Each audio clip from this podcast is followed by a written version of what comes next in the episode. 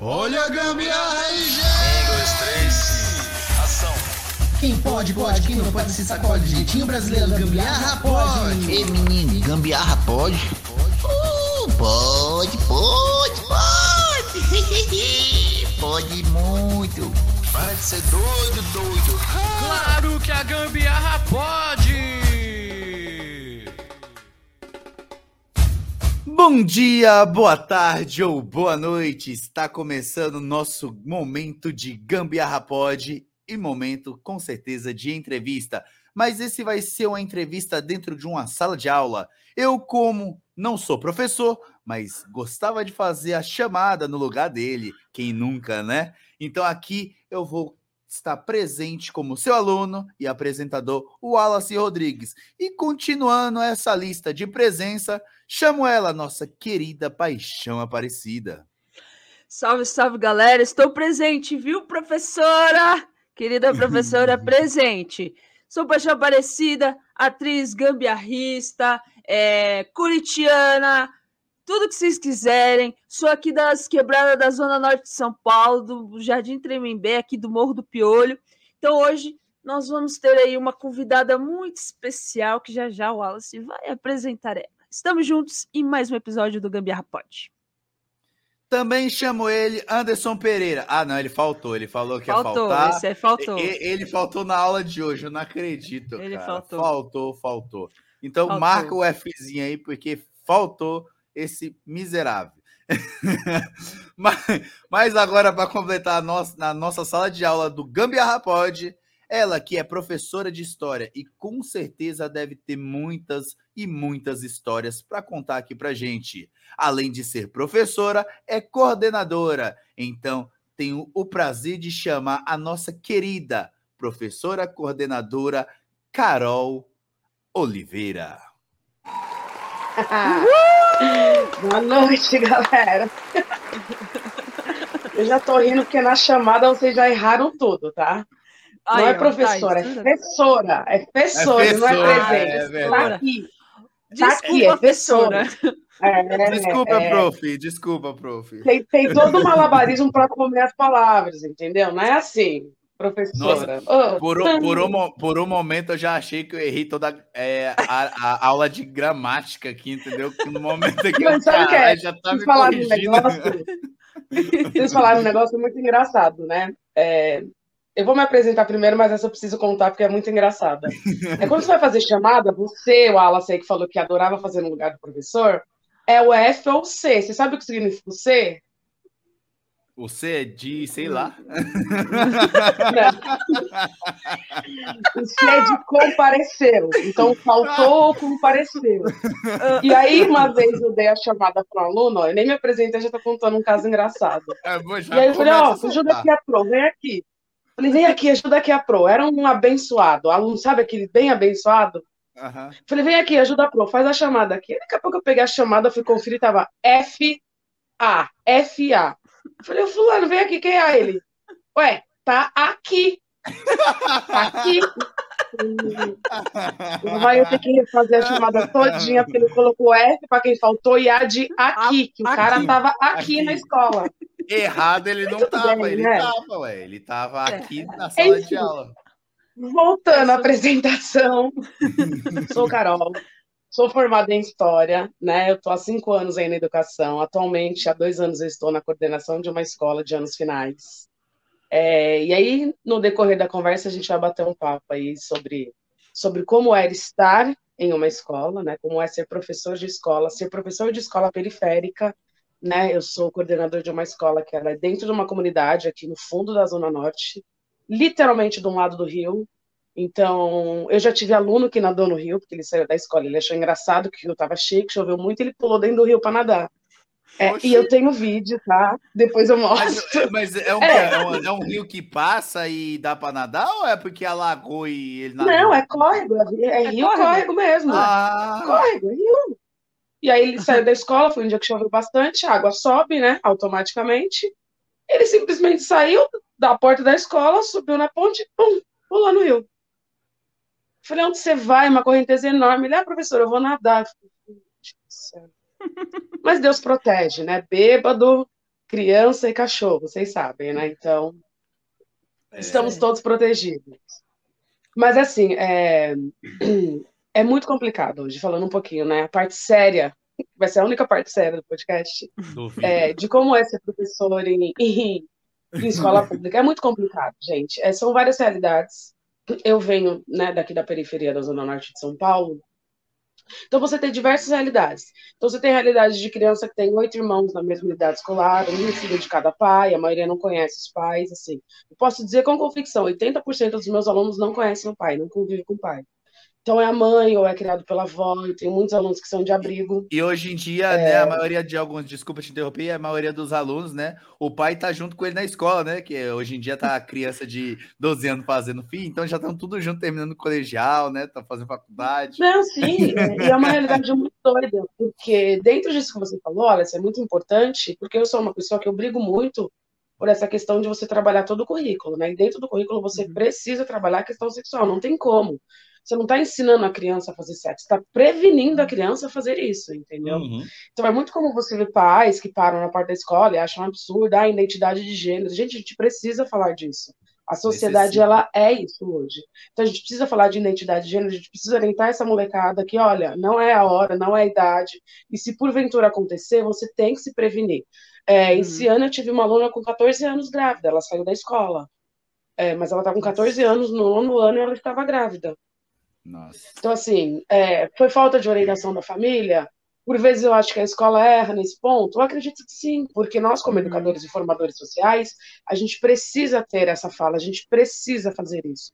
Eu, sou, eu vou contar depois um caso muito engraçado, mas eu sou o tipo de professora que eu vou para cima, não tem problema. Se tá no currículo, se tá na base nacional comum curricular, eu desço o pau. Bora. Pode ir pai na escola, Uhum. pode ir mãe, vai na diretoria de ensino reclamar. Não tá contente? Você vai ter que reclamar lá em Brasília, porque é federal. A base nacional Uhum. comum curricular é federal, não é estadual. Se for estadual, você vai ali no Palácio dos Bandeirantes, reclama com o governador, não é comigo, e é isso. Entendeu? A gente Isso que eu ia perguntar. assim. Eu ia perguntar é, essa questão da, de, de ter a educação sexual na escola, né? Eu lembro que na minha época tinha, nós tivemos. Na minha também. Na Né? minha também. E hoje, hoje, isso está fora do, do- do- da grade curricular? Ou isso é, é de política aí dos, do- Dos professores. últimos anos? É. Não, É. não. Você tem, no currículo paulista você tem, e você tem na base nacional comum, curricular, né? Que a gente fala que é a. BNCC. Você tem. Então, se você pega, por exemplo, o oitavo ano, que eu sei que é um conteúdo de ciências do oitavo ano, você tem lá toda a parte de aparelho reprodutor, você tem toda a parte de, de cuidados, né? Então, anticoncepcionais, é, ciclo menstrual feminino, você tem é, o, o ciclo também do homem, né? A partir do momento que ele começa, a questão da ejaculação, você tem isso. Só que hoje Uhum. você tem é, uma resistência muito forte social, que acaba batendo muito com, às vezes, concepções do próprio professor. É, por exemplo, na escola que eu estou, eu tenho professores excelentes de ciências, então eu sei que eu não tenho problema nessa parte do currículo. Porque Aham. eu parto, como eu sou coordenadora, né, eu parto da, da linguagem do aluno e a gente Uhum. precisa falar, a gente não adianta. Você ser um educador e você ter vergonha de falar de certos assuntos, você está cometendo um erro. Porque tem aluno que ele vai se identificar comigo, mas ele não vai se identificar com outro professor, como ele vai se identificar com outro, ele não vai se identificar comigo. E eles Normal. contam. Eles Normal. contam, sim, é normal. Eles têm muito mais identificação com o professor do que às vezes com o pai, com a mãe dentro de casa. Eles se sentem mais à Verdade. vontade para falar de algumas coisas. Verdade. E eles perguntam tudo, tudo. Tudo que vocês imaginam que você fala, não, o aluno não perguntou isso. Gente, eles perguntam. Pergunta. Eles perguntam Uhum. e eu respondo tranquilamente. Assim, eu parava Tem um- minhas aulas de história facilmente para falar sobre, sobre Tem um, ca- sexualidade. tem um caso, Inclusive, tem um eu caso, tem um caso no meu tempo que a gente tinha aula de sexologia, né? Era com uma professora assim que ela, eu acho que ela também estava aprendendo a lidar com a aula, não que ela estava aprendendo a, a falar sobre a situação, né? Mas a lidar com a aula que era um pouco constrangedor. Só que essa aula de sexologia a gente já veio ter no ensino médio, então é ali no primeiro ano já, entendeu? Coisa que deveria ter sido no fundamental. Agora imagina uma sala de marmanjos, em aspas, né? A sala de marmanjos já no primeiro ano, é, com a professora que aparentemente, para nós naquela época, parecia da nossa idade, né? Parecia, que hoje em dia também é uma coisa muito normal, né? É, mas parecia da nossa idade, que a gente já estava acostumado com professoras mais velhas e tal, né? Sempre ali mais regradas. E aí a professora começava a falar e algumas alunas, por ser dada na vida, ia lá ensinava a professora. Então, muitas das vezes pegava lá, por acaso, Mano, era muito engraçado que, por acaso, tipo, alguns moleques não sabiam como é que colocava uma camisinha, ou nunca tinha visto os negócios, ou não ensinaram ele. Pegava lá um, um, a cadeira, virava a cadeira, pegava a camisinha, tirava, apertava lá e colocava. Fazia uns mods muito loucos lá. Pegava o giz de cera quando era zoa, zoado, né, para colocar no pequenininho e tal, não sei o quê. E aí vai, entendeu? Mas é, é, muito, é, muito, é muito foda, porque assim, tudo que, que você está falando em questão dos alunos isso é verdade, porque tem muitas dúvidas. Principalmente, principalmente, eu não sei se hoje em dia, que faz tanto tempo, né, que é, saí já da escola, mas você que está é, sempre é, convivendo com esses alunos, é, no meu tempo, talvez no tempo da paixão também, a nossa questão mais era sobre doença. Era doença no, no, no, no, no órgão masculino, no órgão feminino, como é que surgia, por que que surgia. Era esse tipo de coisa que também é, brecava nós da época, né, a tentar algo. A tentar algo, porque falar, não, vou ficar doente, o negócio aqui vai cair, vai ter que arrancar e foi aí, tchau. Eu não sei hoje em dia. Hoje em dia mudou um pouco. Você tá com quantos anos, Wallace? Desculpa perguntar. Assim. Eu tô com 29. Sim.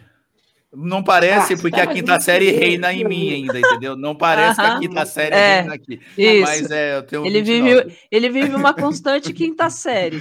Isso aí eu chamo a ele paixão de vez em quando. Ali, ficou, é, de vez em quando a paixão também entra na quinta série aí, que é uma maravilha. Ah, não, não, na verdade, assim, hoje você tem muito. É, você tem diversas perguntas, né? Mas eles hoje eles se preocupam muito, por incrível que pareça, eles perguntam, eles perguntam muito mais sobre a questão de, de gestação do que propriamente doença. Porque é, é engraçado, porque hoje em dia. Não, mas é porque hoje em dia a, a, as doenças, ela ficou muito, ela ficou explícitas, então muita gente aprende muito rápido. Hoje tem muito sobre isso. Então, é uma das coisas mais que pega. informação, muito, né? Eu acho é, que... Exatamente. É. Na nossa época não tinha internet nesse sentido. É, por exemplo, é, a, gente, a gente tem praticamente a mesma idade, estou com 33, uhum. né? Uhum. O advento da internet ajudou muito por esse lado, porque eles conseguem acessar a informação muito mais rápido. Sim. Então, se eles têm alguma dúvida e eles têm vergonha de perguntar para a pessoa, eles jogam no Google. O que, que acontece uhum. é padrão. Ah, professor, o meu amigo está pedindo para perguntar, isso é padrão. Ainda acontece, ainda rola. É, ainda rola. E é assim, dependendo do histórico, porque é, tem uma coisa muito engraçada na educação que a gente sempre tem em toda sala o aluno fofoqueiro. Isso não muda. Então a gente sempre tem um aluno que a gente pode contar. Que é aquele aluno que ele vai contar o que está acontecendo na sala, quem está pegando quem, quem está saindo com quem. Ele dá um histórico. E ah. todos eles são meus aliados, porque eu preciso é, é, deles. Você tem, um, você tem, um, você tem um então, pequeno canal de podcast com esse pessoal aí na, na sua coordenação, isso. né? E aí o que acontece? Quando eu já sei do movimento da sala, e dependendo da pergunta que vem, eu sei quem é que está pedindo para perguntar, por que está perguntando, porque eu sei que eles aprontaram escondido, então uhum. eu, já, eu, já, tenho a teia de informação, entendeu? Uhum. Por quê? É, como eu estou na coordenação há dois anos, então há dois anos atrás eu estava em sala de aula. Então, o meu sexto ano, que era meu como eu era professora, uhum. é o meu nono ano hoje. Então, eu estou acompanhando eles aí há quatro uhum. anos. Então, Sim. acompanho toda a evolução, de tudo, né? Assim, é muito legal você ver. A escola que eu estou, ela é anos iniciais, que é desde o segundo aninho, primeiro aninho, até o nono ano. Então, se o aluno fica nove uhum. anos na escola, eu consigo acompanhar ele desde pequenininho até o nono ano. Então, você pega a evolução de tamanho, da troca uhum. de voz, é, de, de todo mundo que ele gosta, que ele já gostou, que ele desgostou, quem ele brigou, quem ele não brigou. Você pega, você, você tem um histórico literalmente do aluno. Isso é muito interessante. Então, e, os meus informantes. Você... Pode falar. Pode, não, fala, fala, fala. Claro. Desculpa. Eu ia falar não, não, assim, pode você... terminar. Pode, é, pode terminar. Termina de falar, termina de falar. Então, os meus maiores informantes são os, os meus alunos do nono, que, que eram meus alunos de sala de aula do sexto, e os dos oitavos, que eram os meus no, no sétimo, né? Uhum. Então, eu sei de tudo. Então, quando eu entro, por exemplo, hoje eu estou na coordenação de uma escola, só que quando falta professor, eu entro na aula do professor para substituir né? Eita, dentro do programa silêncio, de integral, né? eu tenho essa possibilidade. E para mim é muito, muito, muito enriquecedor, porque eu não descolo dessa parte pedagógica. Por mais que eu esteja na coordenação, fazendo a parte mais, é, aquele de auxílio do professor, eu ainda entro em sala de aula. Então, quando eu entro na sala de aula, é uma farra, porque eles não querem ter aula, eles querem contar a fofoca da semana. e aí eu tenho que ficar, não, gente, peraí, vamos lá. A gente está onde? Vamos lá. O que está acontecendo em história? Então, no, no ano, paramos aonde? Ah, a gente está no período de vagas? Não, não, professora, vagas não. Fulano de tal fez tal coisa. Assim, é, é um podcast ao vivo, cara. E aí é legal porque, porque eles apontam os colegas na cara dos colegas. Não, fala a verdade. Não, É o eu Big falei pra Brother, né? É o Big Brother, né? Cara, é, é- o- não, é o assim- fogo no parquinho, é o fogo no parquinho. Tem dia que eu chego na sala de aula, eu me sinto na segunda-feira do Big Brother, é o jogo da Discord. eu entro assim, eu- e dependendo do tema da aula, é, principalmente nessa questão voltada para para educação sexual e tal, que eu acho, bato muito nessa tecla, que é Aham. muito importante a gente trabalhar isso em, em sala de aula, escola, é, e tirar isso, né? Não é um tabu, tem que ser trabalhado mesmo, sabe? Você tem que sentar para o menino, pra, ó, você falou da, da questão da cadeira, Wallace. Hoje nas apostilas, você tem um desenho que eles ensinam a colocar o preservativo numa banana. Você imagina isso no oitavo ano. Ela também, também quando levavam a banana e comia. Aí o problema é que a, cena, a, a situação ficava meio obscena, né? Que ela descascava e tudo, depois. Vira uma Aí é mais- bagunça, assim. E é muito engraçado porque eles querem saber, mas ao mesmo tempo eles têm vergonha. Então, você- quando eles encontram um professor, porque o aluno ele tem um negócio muito engraçado. Ele quer constranger o professor. Só que comigo Hum. é o contrário. Eu faço o constrangimento com eles, né? Uhum. Então, quando chega assim, é, ah, fulano de tal tá perguntando outra coisa, né? É, recentemente eu estava dando uma aula sobre a revolta dos malês, e a revolta dos malês aqui no Brasil, ela foi constituída por escravos que eram islâmicos.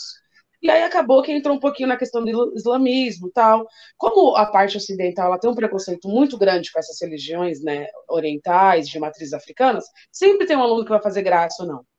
Ah, professora, mas eu vi falando que eles não podem beijar antes do casamento, isso é um absurdo. Eu falei, é a religião deles, uma prática deles, né? Assim como você tem um livro, ele é cristão, né? Que é a Bíblia, o judeu tem a Torá, o islamismo tem o Alcorão, e no Alcorão tem esses preceitos, não pode.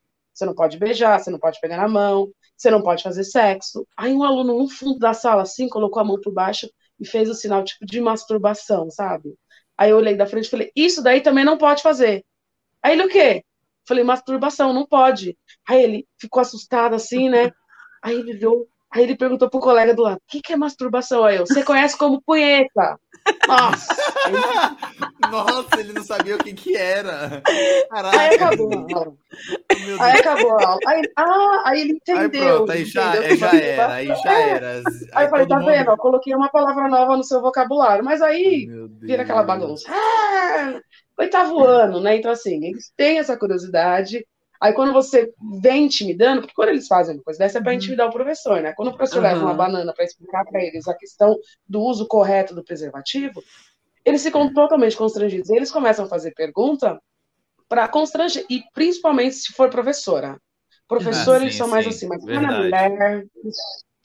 Então, assim, hoje o meu corpo docente de ciências é só homem. Então É eu não pra- tenho esse problema. Mas Então, mas é engraçado que é uma coisa assim que na, na época, é, normalmente era mais as professoras que davam esse tipo de aula, mesmo que fossem substitutas, era professoras. No meu tempo, dificilmente algum professor era selecionado ou escalado ali para falar É. sobre esse tipo de aula. Não tinha. É. Homens É não. porque assim, é um tema muito delicado, né? É, hoje Uhum. você ainda tem é, muitos professores que são de uma de uma, uma linhagem mais antiga, né? Uma coisa mais Aham. tradicional. Isso está mudando. Hoje tem professores muito mais alternativos, né? Você pega o professor hoje que é todo tatuado, largador e tal, então o aluno se identifica com esse professor. É muito Sim. difícil quando você pega um professor mais tradicional e dá um tema como esse para ele, né? Uhum. É, por exemplo, na aula de história, né? Quando eu vou falar no sexto ano lá no currículo que é a história antiga, você vai falar sobre os espartanos e tal, que era comum homens dormir com homens. A sala fica, o sexto ano fica perplexo, assim. Porque para eles é como se você tivesse é, dando, dando ênfase à prática homossexual. Aí você vem explicando que nessa, naquele período não existia essa concepção de homossexualidade e tal. Uhum. E aí você vem trazendo e aí você abre. Só que aí o cara chega na casa, porque aluno fala: Olha, mãe, eu tive uma aula disso que a professora falou que homem dormia com homem na Grécia, mas naquela época é normal. Nossa, eu já tive tanto. Aí já era. escola. Nossa. Porque tem pai que não consegue entender isso. entende? Aí eles Uhum. acham que a gente está levando o aluno para o outro lado. É por isso que hoje, politicamente dizendo, porque assim, não tem como falar de educação sem falar de política, não tem como. Sim. A educação é Uhum. política. Nós somos políticos, na verdade, né? Então hoje você tem essa discussão aí que, que permeou e pautou muito essa, essa eleição que a gente teve para a presidência. Ah, vai voltar a ideologia de gênero na escola. Ah, vai ter o kit de mamadeira de piroca. Gente, é assim, é tão inconcebível esse tipo de coisa, Uhum. é mais inconcebível ainda as pessoas que acreditam nisso. Sim. Porque eu vou ser sincera, eu falei, se esse kit foi distribuído na minha escola, não, não recebeu, e eu quero muito. Porque é um kit fundamental para muitos alunos que eu tenho na escola. Então, quem pegou vai formar, devolva. Porque tem que devolver, né? Porque na minha época o livro era retornado, né? Exatamente, É, é, é verdade. Sim. Então Ai. devolve, porque eu vou precisar disso pro ano que vem, tô sem. Ô, ô, Carol, antes da gente continuar, o Wallace tem um recadinho aí, Wallace. Qual é o recado que você tem que dar para as pessoas aí? É a caixinha de fim de ano, pessoal. Você aí que quer nos ajudar, por favor, ajude aí com valor a partir de um real até um milhão. Pode ficar à vontade aqui, faça o Pix para gambiarrapod.gmail.com. Para que esse Pix? Ou, ou você me pergunta. É para que a gente consiga comprar uma mesa de som aí, que a gente consiga aprimorar cada vez mais, porque eu tô escutando os retornos tudinho, e aí a paixão consegue controlar e não ter retorno dessa bagaça, e você ter uma qualidade de som aí melhor através do seu Spotify ou demais, ah, demais aplicativos de plataforma aí que você escuta aí, beleza? Então vai lá, doe essa caixinha de fim de ano aí, a caixinha do Natal, a caixinha de fim de ano, a caixinha do Noel, a caixinha do Gambiarra, a caixinha que você quiser, mas com dinheiro dentro, tá? Por favor, em forma de Pix. Pode ser qualquer valor, pessoal. Fique à vontade, tá bom? Então, vai lá. gambiarrapod.gmail.com é o nosso Pix. Fechou? É isso. Antes, antes Mas de eu- continuar aqui, antes, peraí, deixa eu fazer uma pergunta, pelo amor de Deus. É, eu ia minha fala. colocar o que os ouvintes falaram. Porra! Os ouvintes bom, fala. esperam um pouquinho, os ouvintes Tá vendo que um ele fala mais com a boca. As, as Não, não é pessoas não, isso, têm não. nem o direito de falar. Vai, fala, Não, Wallace. Eu, É uma- eu tô aqui pensando que ele podia ser professor já, porque Não, a desenvoltura ele já- já tem. né? Porque pior que já falaram que Jesus amado, ser mesmo. coitado das crianças. É, é, sabe aqueles testes vocacional que falava quando era para sair da escola? Só dava essa bagaça. Ah, só dava isso. É porque você fala de um jeito da, da sua turma, da sua escola, de um, de um jeito assim que a gente vê, pelo menos na minha época, me lembra muito alguns outros professores que, que levava isso como uma questão família, né? Você se sente um pai, uma mãe ali destes alunos, porque é como você falou, você tá do segundo até o nono. Então você vê a criança crescer, evoluir, quem gosta, quem não gosta, mudança de voz, pelo no, no, no, no sovaco, e aí vai. Então, é, você se considera mãe de, sei lá, quantos alunos? Deve ter o quê? Uns dois mil alunos na sua escola, ou mais, A sei lá. professora, a professora Helena dos alunos? É, tipo isso. Eu costumo dizer que eu tenho 270 filhas, né? Porque os anos finais que eu coordeno são em torno de 270 alunos. Na verdade, você acaba sendo responsável por muita coisa, né, Wallace? Eu sempre digo que a única coisa que vai transformar a realidade dessa molecada é a educação. Não adianta. Sim. Todo mundo que tá ali nasceu pobre, ninguém nasceu herdeiro, é a escola de periferia, sabe? É uma comunidade muito carente. Eu falo, gente, a única forma de transformar, e eu falo, eu sou muito aberta com isso. Eu falo, a única forma de vocês saírem do buraco que vocês vivem, porque a gente vive num buraco. Quem mora na periferia é buraco, não adianta. É através da educação. Vocês só vão vencer porque ninguém é herdeiro. Alguém é que é herdeiro? Eles falam, não, então é através da educação. Então você, você acaba se sentindo é, parte daquilo, entendeu? Então, essa evolução é uma parte, né? É, você pega muito aluno carente, eles são muito carentes, muito carentes. Carente de atenção mesmo, que eu falo. Não é nem às vezes questão financeira e tal, é carente de atenção. Porque o pai trabalha já todo, a mãe trabalha já todo, e a escola que eu estou é período integral esse ano. Então, eles ficam Hum. comigo das sete e meia da manhã até as quatro e meia da tarde. Ou seja, eles convivem muito mais comigo que o próprio pai, com a própria mãe, com a- o próprio convívio social, é, familiar, no caso. Uhum. Então, a sociabilização, a sociabilização desse aluno é dentro da escola. Então, olha onde ele vai namorar, ele vai gostar, ele vai brigar, ele... é tudo dentro da escola. Então, eu costumo sempre dizer que eu tenho 270 filhos, né? Quando alguém perguntar, ah, Carol, você não quer ser mãe? Eu falo, gente, eu já tenho 270 filhos. Pra que, que eu vou querer mais? Então, você se preocupa, assim. É, você se preocupa quando você descobre que uma menina começou a vida sexual. Então, eu sempre sento, converso, falo, olha, toma cuidado, porque não adianta a gente sentar e falar, não faça isso, tá? Uhum. Não faz. Não chegou sua hora. Não adianta, gente. Não Pelo adianta. contrário, então, o que, né? que eu É falo? bom, faça, faça, minha filha, mas com Parece pior, segurança. parece que quanto mais você Faça. diz não faz, mais eles vão Faz. fazer. É, Então eu já É jogo só lembrar da nossa época. é. É só lembrar da nossa época. é Foi essa, assim, é entendeu? assim. Ah, olha, aqui não é lugar de namorar. Eu tinha um problema seríssimo, né? Esses dias com o Itavo, um casal, eles estavam na sala que eu falei, gente, e eles tiveram a infelicidade de ser eu ver a cena. Mas era um negócio de um beijando o outro que até puxava assim a boca no beijo. Eu falei, gente, o que, que é isso? Eita, já- só apagar a luz, era só apagar a luz. Uh! Não, eu, eu quase que eu falei, gente, peraí, né? E assim, e aí você tem que sentar e explicar que a escola não é lugar disso, que eles podem se conhecer, mas essa forma de se relacionar tem que ser fora da escola. Então, assim, você acaba sendo mãe, você é pai, você é psicólogo, você é professor, você é merendeiro, você é tudo. Professor, ele é um combo, cara.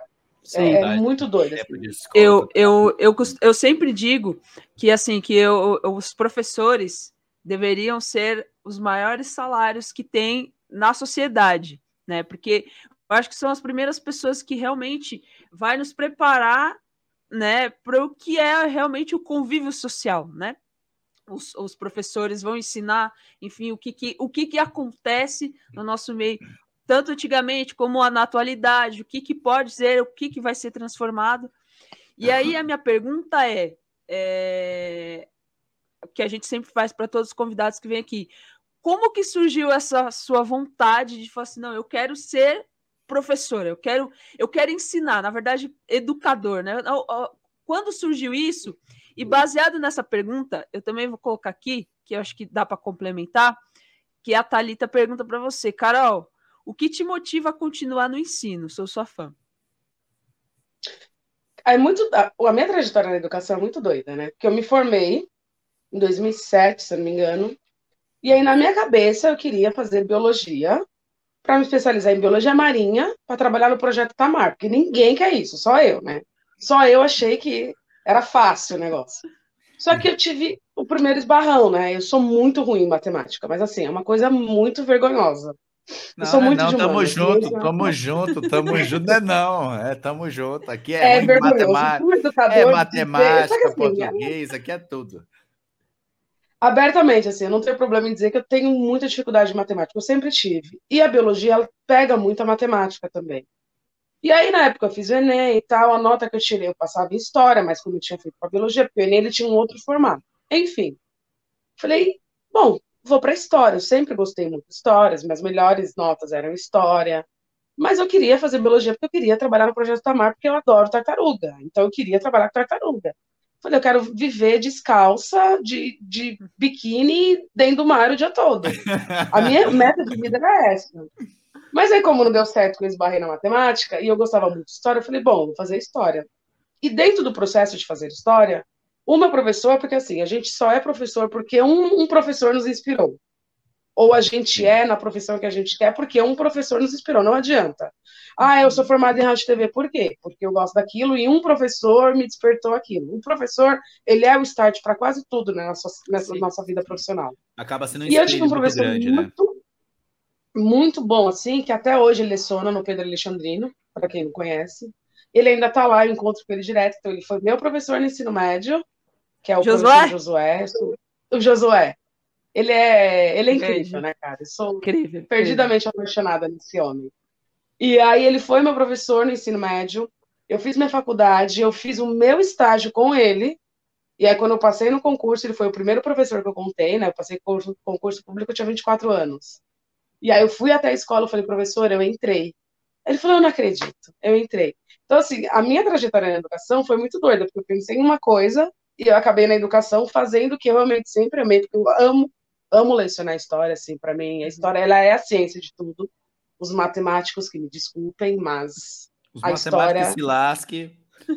É, porque eles falam, ah, mas é, o mundo é matemático. Eu falei, então, mas você não tem. Você não tem a matemática sem a história, né? Mas é uma discussão que a gente entra também no campo da filosofia, sociologia e tal, e é bem pronto, interessante. Aí lascou, aí lascou. É.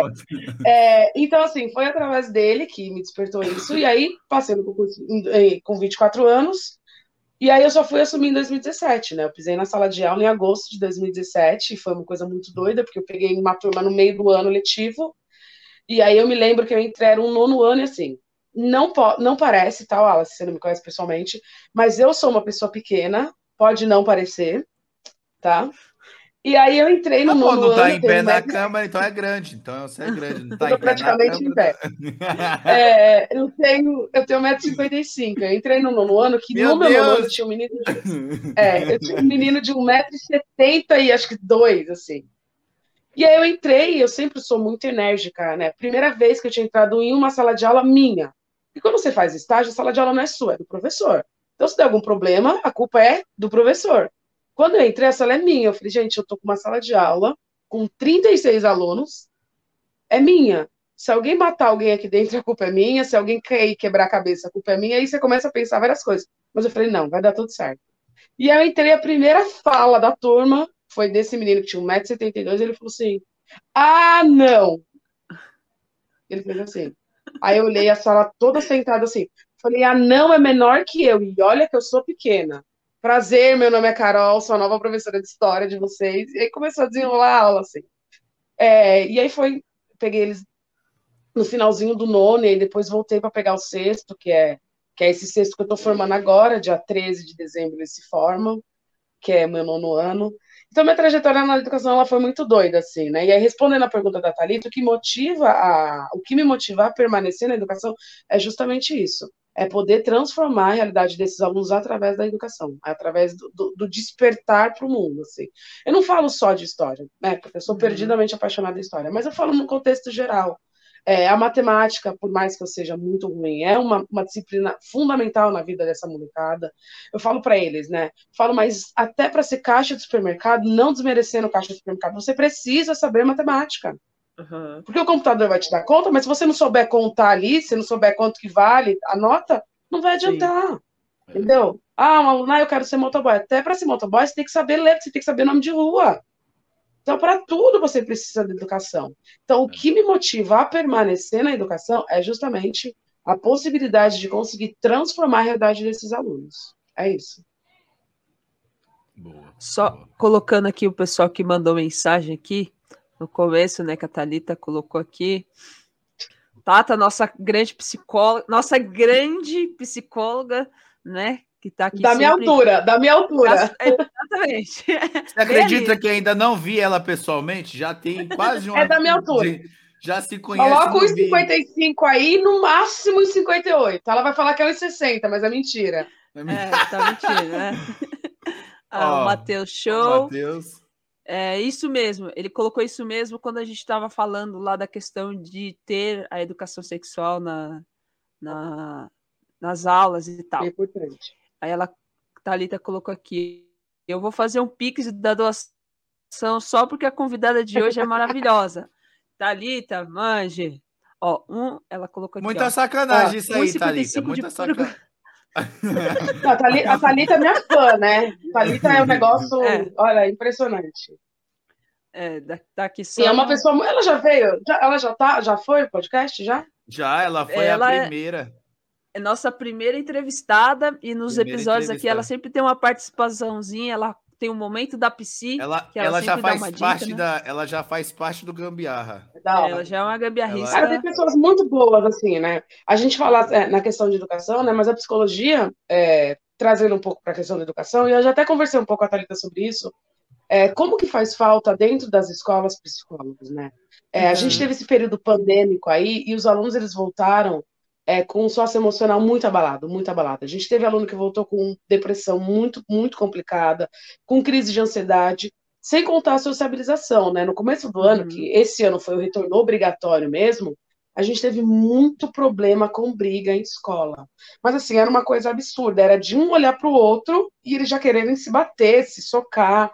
E aí você vai ver o histórico, o cara ficou dois anos presenciando briga familiar, briga na rua, briga não sei aonde. Ele perdeu esse convívio da escola, porque a escola era a forma dele sociabilizar, né, ali. Sim. Então ele perdeu isso. É, a última briga que a gente, porque eu sou dessas que eu entro, vou apartar, eu sei que não pode, tá? A gente não pode. No protocolo da educação você não pode pôr a mão em aluno, mas eu não consigo ver um aluno socando o outro e não fazer nada. E aí eu separei eram duas meninas. Eu falei, mas vocês estão duas amigas. Eu falei, vocês estão brigando por quê? Ah, porque ela olhou pra minha cara com cara de deboche. Gente, Duas isso é amigas. motivo de vocês tapear. Amigas, amigas, assim. Tipo, de sentar na mesma cadeira. Uhum. Então, assim, a gente teve que fazer todo um trabalho socioemocional, todo um trabalho de convívio, sabe? Sentar, tentar entender o que estava acontecendo, por que, que ele veio com essa violência tão absurda é, de casa, voltou para a escola. E assim, se eu falar para você que está 100% na escola, não, mas a gente Uhum. conseguiu reduzir uns 90% a questão das brigas. Porque eu falei para eles, eu falei, eu tô chegando numa situação que eu vou comprar uma camiseta GG e eu vou deixar aqui, quando vocês brigarem, eu vou colocar os dois dentro da camiseta, vocês ficarem abraçados, cara, porque não dá. Porque Uhum. assim, era, era constante, assim, era duas, três brigas por dia, e por bobagem. É briga porque um passou na frente do outro na fila da, da alimentação, é porque um olhou pra cara. Então, assim, a sociedade ficou muito doente na pandemia. Sim. E aí eu até Sim. conversei um pouco com a Thalita, é justamente isso, a importância de ter um psicólogo para tratar essas crianças. É de fundamental importância. A gente sabe que Uhum. não é um tratamento barato, o Estado deveria puxar, mas isso é uma outra discussão, né? Que a gente Ah, pode sim. aprofundar em outro momento. Porque, por lei, você não pode ter psicólogo clinicando em escola. É proibido. Só que, por outro lado, o SUS não consegue dar vazão a tamanho da a demanda. Aham. O CAPES É não grande. consegue dar vazão a isso. Sim. Então você tem grandes alunos, né? É, isso eu tô falando de briga, né? Fora aluno que se corta, que se mutila, é, Uhum. fora aluno que tentou suicídio. A gente tá com inúmeros casos. E quando a gente Fora, consegue identificar. fora aluno escola, que ultimamente está em moda agora entrar com arma na escola e sair matando todo mundo. que é um outro problema seríssimo, isso, né? Sim. Porque você coloca É. a integridade e a segurança de todo mundo em risco. É, mas aí quando acontece que a gente consegue identificar, né, aluno que se mutila, aluno que já tenta suicídio, a gente chama os pais, conversa, faz o encaminhamento para o CAPS, mas assim, a fila de espera é imensa, é enorme. Sim. É, É. Como eu falei, a comunidade é, periférica, o pai não tem dinheiro para pagar uma Uhum. consulta psicológica. Então, assim, eu brigo E muito vezes- com isso. E às vezes até acha que isso é besteira, né? Exatamente. Muitos, muitos. É, é, recentemente a gente descobriu, né, um caso de uma menina, o motivo, né, que ela estava se mutilando e tal, e muita conversa, muita conversa, aí a gente sempre pede para o professor que eles tenham mais proximidade, ficar mais próximo para ver se o aluno vai conseguindo conversar e tal. Uhum. E aí a gente descobriu que ela estava se mutilando porque entrou uma menina na sala dela e a melhor amiga dela estava deixando ela um pouco de lado para ficar com essa nova menina. Oh. Só que aí, se você vai ver, isso é, não é, um- é muito mais profundo. Aí a gente chama a mãe e o pai, a gente vai entender que o contexto familiar dela é totalmente complicado. Então aí você vai puxando. Por isso que eu Uhum. falo, professor é psicólogo, é pai, é mãe, é merendeiro, é, é tudo, entendeu? tudo. É- Se torna, é uma muito- é se torna uma base, né? Se torna, se torna um alicerce ali para muitas crianças. Ah, muitos sim. alunos. E quando você percebe que o aluno ele te, ele te vê como um porto seguro, isso é muito gratificante. Eu Uhum. falo, é, é a profissão, eu concordo com a Paixão quando ela diz que é a profissão que ela que deveria ser a profissão mais bem paga, mas Exatamente. nada, nada, nada financeiramente te paga quando um aluno consegue falar, por exemplo, que ele sofre abuso sexual. Uhum. Que ele não conta para a mãe, que ele não conta dentro de casa, mas ele consegue se ver no, no- ele vê no professor esse porto seguro ao ponto dele falar uma coisa que é extremamente íntima, extremamente grave. Sim. Entendeu? E eles falam muito isso. Isso é muito, Sim. muito, muito gratificante. Assim. É, Pe- é- é pegando bacana. nessa, nessa onda que você está falando assim, é, qual que é a parte mais é, fácil e a parte mais difícil de ser um educador? Antes dela responder, deixa eu dar um recadinho aqui antes. Ah, segura aí, vai pensando aí na sua resposta. É rapidinho. Vai. Vamos, vamos para a hora do din-din. Você já conhece a barbearia Mazinho Barbie? Se ainda não, você não pode perder a oportunidade de ficar com o melhor visual para levantar ainda mais a beleza que está em você. Com o Mazinho, seção masculina, você tem cortes de cabelo e barbas no estilo. Com Kátia Rocha, seção feminina, você tem cortes de cabelo, tinturas progressivas e muito mais. A barbearia Mazinho tem internet Wi-Fi, cafezinho, ar-condicionado, música ambiente realmente um lugar aconchegante e familiar. Então agende agora através do link do Instagram, arroba mazinho, barber, ou pelo WhatsApp DDD 11 982928768. E tem brinde para quem falar o cupom de desconto exclusivo que é Gambiarra Pod. Você ganhará uma hidratação capilar. Então não perca tempo. A barbearia Mazinho Barbe atende toda a região da zona norte da cidade de São Paulo, do bairro Jardim Tremembé. Fica na rua Nelson Antônio Campanelli, 87, Jardim Casa de Pedra, próximo ao hipermercado Ourinhos. Então corra e agende já o seu momento de beleza. Barbearia Mazinho Barbe. Aqui você investe em autoestima e bem-estar. Vai lá. Vai lá, Carol, responda aí. Responda a pergunta Olha, da paixão. Na verdade, para mim, a parte mais difícil é fazer com que o aluno entenda que é através da educação que ele vai conseguir mudar a realidade dele. Isso é a parte mais difícil. A parte mais fácil para mim é a questão da convivência social com eles. Cara, eu, eu amo, eu amo, amo o que eu faço. Assim, eu, sou, eu sou perdidamente apaixonada pela educação. Então eu gosto, principalmente que nem a gente está nesse, nesse período de Copa, assim, você vê a animação deles. E eles nunca viram o Brasil ganhar a Copa do Mundo, né? Então eles ficam naquela empolgação, aquela euforia.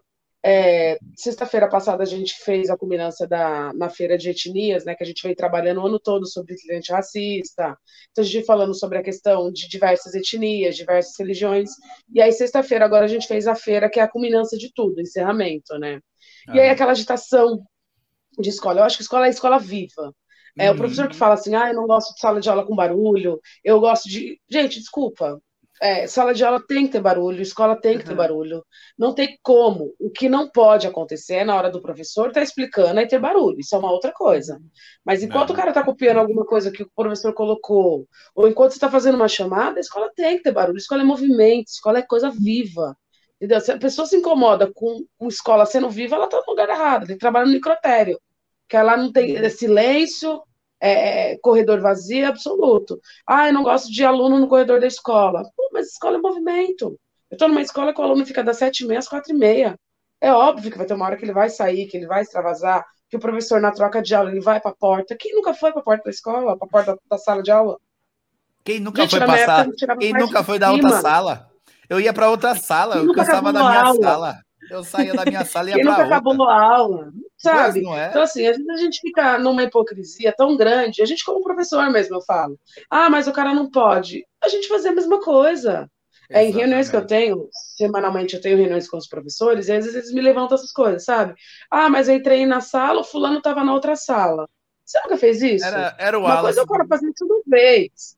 Outra coisa é o cara uhum. fazer isso toda a aula, e é, é uhum. diferente, entendeu? Uhum. Então, às vezes a gente, a gente vem numa hipocrisia tão grande que a gente esquece que o aluno ele tem o tempo dele, ele ainda é uma criança com 12 anos, ele ainda é um uhum. adolescente com 14, com 16. Eu dei aula no ensino médio, então você imagina eu dando aula para o terceiro ano do ensino médio. Eu tá desse sério. tamanho, aqueles, tá aqueles cavalos, assim. Só que ele tá falava, pro, eles olhavam para minha cara e eles falavam, pro, às vezes é difícil conceber que você é nossa professora porque você é muito pequena. Só que assim, eu falava e acabou. Não quero uhum. ninguém na porta? Não quero.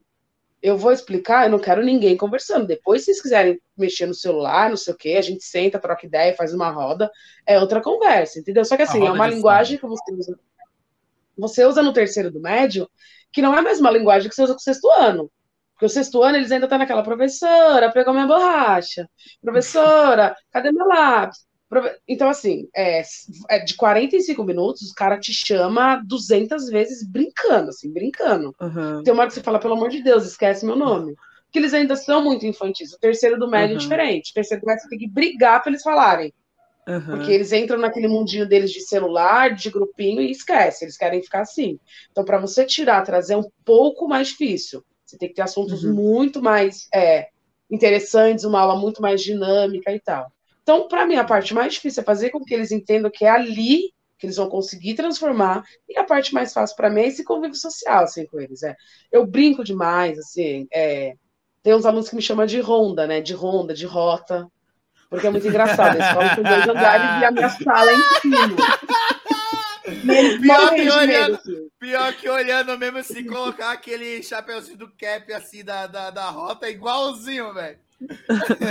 Eles morrem, então, assim, tem uns que morrem de medo de mim, morrem de medo. Então, como é dois andares, quando eu não tô no andar de cima, eles fazem a festa, parece uma micareta no corredor. É todo mundo fora da sala e tal. E tem câmera na escola. Aí, às vezes, eu vejo na câmera, eu tô embaixo falando alguma coisa na sala da direção, eu só olho a câmera, eu começo a subir a escada, meu, é assim, ó. Aí um corre para um lado, tá- eles se batem, eles se esbarram, um entra na sala errada, eles Alguém grita, já Aí eu chegou o disco voador! Eles falam. Às vezes, às vezes eu tô subindo, aí eu escuto um no corredor falando, a rota, a rota, a rota. E saem rota. tudo correndo, um desespero. É um... Aí, aí eu paro na, na porta da Que sala e eles tá do tudo sentado assim. escola agora bateu. Nossa, que saudade. Tá tudo sentado olhando pra minha cara. Eu falo, gente, eu vi todos vocês na câmera. Eu vi que tava fulano, ciclano, né? Tá tudo... Eu vi. É porque Não, hoje em falei, dia tem câmera, né, cara? Hoje em dia tem câmera, Tem né? tudo, assim. Mas É, olha assim, eu, eu era isso, uma não. pessoa... Eu, quando era professora, eu era meio assim com essa coisa de câmera. Ah, É, depois de dois anos na gestão, eu entendi que ela é muito importante, porque você consegue evitar muita coisa dentro de escola. Por exemplo, você consegue perceber que o aluno está tirando é, aquele negócio do apontador para se cortar, porque às vezes eles fazem isso em ah, sala de sim, aula. A, a lâmina, Eles tiram né? aquela lâmina. Então, se tem câmera na sala de aula, você consegue pegar isso. Claro que tem uma discussão muito grande, né? Porque tem professor que fala que você tira é, a liberdade dele, que ele tem aquele direito de cátedra, mas por outro lado, você não tem sumiço de material em sala de aula, você não tem esse tipo de coisa. Quando tem briga, você consegue identificar. Então, assim, Uhum. eu hoje eu sou muito a favor disso. Você consegue ter uma escola em um ambiente mais seguro e mais tranquilo. nossa. Mó sacanagem, agora não dá nem pra colar chiclete mais nas cadeiras alheias. Porra, muita sacanagem isso aí. Dá, dá, Ah, dá, porque- Mas depois vai ainda pegar, desenham. Vou te Ô, contar um é- segredo lá. desenha umas pirocas ainda na mesa, né? Na, na lousa. É isso que eu ia falar. Eles ainda desenham o pênis e ficam rindo quando alguém senta. Não muda. Não muda. É, muda. Passam os anos e nada muda. que saudade da Eles escola, desenharam na cadeira e tal, num sétimo ano. Sétimo ano é mais infantil ainda. E aí eles desenharam na cadeira e eu precisava explicar. Falei, gente, cadê uma cadeira? Ah, só tem essa. Falei, tá bom. Ai, professora, mas tem um pinto desenhado. Falei, qual o problema? Aí começa aquele. Tipo, a professora vai sentar. Falei, gente, eu preciso da cadeira para eu explicar. Na, na- Porque é, é, eu gosto muito de explicar é, minha disciplina, principalmente história, no caso, né? Então, para mim, tudo muito, sexto ano, sétimo ano, ainda é muito lúdico. Então, assim, eu sou daquelas que eu pego aluno para dar exemplo, sabe? Vem aqui, você Ai, vai ser tal, você vai ser fulano, você vai ser ciclano e tal. Então, eles viajam nesse tipo de explicação. E eu É, uso o que eu tenho na sala, né? Então é aluno que eu tenho, é aluna, é cadeira, é carteira, é lápis, é, é o que eu tenho, eu vou usando. É, para conseguir fazer com que eles entendam aquilo é, que eu tô, tô explicando ali de, do que foi que, que aconteceu, né? E tal. Dentro da historiografia, óbvio, né? É, e é muito engraçado, porque eles viajam, assim, é. E aí teve essa cena do, da cadeira, e eles ficaram assim, não, você não vai sentar. Eu falei, gente, é um desenho. Tipo, qual o problema, né? E aí eles ficam, ah, mas até tem. Eles ainda colam chiclete, eles ainda desenham, eles ainda amarram a mochila do colega na cadeira, para a hora que o colega sai correndo derrubar tudo. Ainda não- nada mudou. que legal. Fazia muito isso, hein? Ó, a Thalita mandou aqui, ó. Eu admiro muito o trabalho do professor. Sem vocês não seríamos nada. Quando me formei, fiz questão de mandar mensagem para uma professora que tive no ensino fundamental. Ela acreditou em mim mais do que eu mesma. Essa aqui é a Manuela, mas é a Michelle que tá mandando. Idem. Os professores que passaram pela minha trajetória. Sempre tive admiração e respeito. E hoje pelos professores dos meus filhos. Parabéns. É verdade. É, falando É, é um pouquinho assim, você, você ci- citou é, a questão de que sempre teve um professor que te, te motivou a fazer aquilo que você é formada. Concordo plenamente com você. Acho que hoje é, eu demorei 30 anos para fazer o, que realmente eu tinha vontade de fazer. E foi um professor lá atrás que me, me motivou a fazer o que eu sempre quis fazer mas que por um motivo de, de, de, de, de sociedade mesmo, você, ah, isso não dá, que é artes cênicas, que hoje a gente é formado, é, ah, mas isso não dá dinheiro e tal, vai, faz primeiro uma coisa que, que, que, você, que te dê dinheiro, depois você faz uma coisa que você goste, enfim. Então, Eu acho que essa questão do professor é muito importante. Eu também tenho, a gente tem um episódio aqui que a gente recentemente até que a gente fala sobre os professores da nossa vida, né? Que Aham. nos e o, e o Josué tá lá. A gente falou sobre o Josué. Josué é um eu, eu não, não, não conheço uma pessoa que estudou no Pedro Alexandrino, em qualquer escola que ele lecionou, que não goste desse professor. Ele é incrível. Ele é, ele e- é magnífico, ele é. ele é maravilhoso. Mas baseado nisso, é, eu queria te perguntar como que é a relação, por exemplo, é fácil quando a gente trabalha com, com pessoas que têm mais ou menos o mesmo pensamento que a gente, as mesmas ideologias que a gente e tal. Você já teve algum professor, você hoje como coordenadora, ter que coordenar um professor que tem alguns, um- algumas ideologias diferentes? E como que foi trabalhar isso com esse professor? Pau.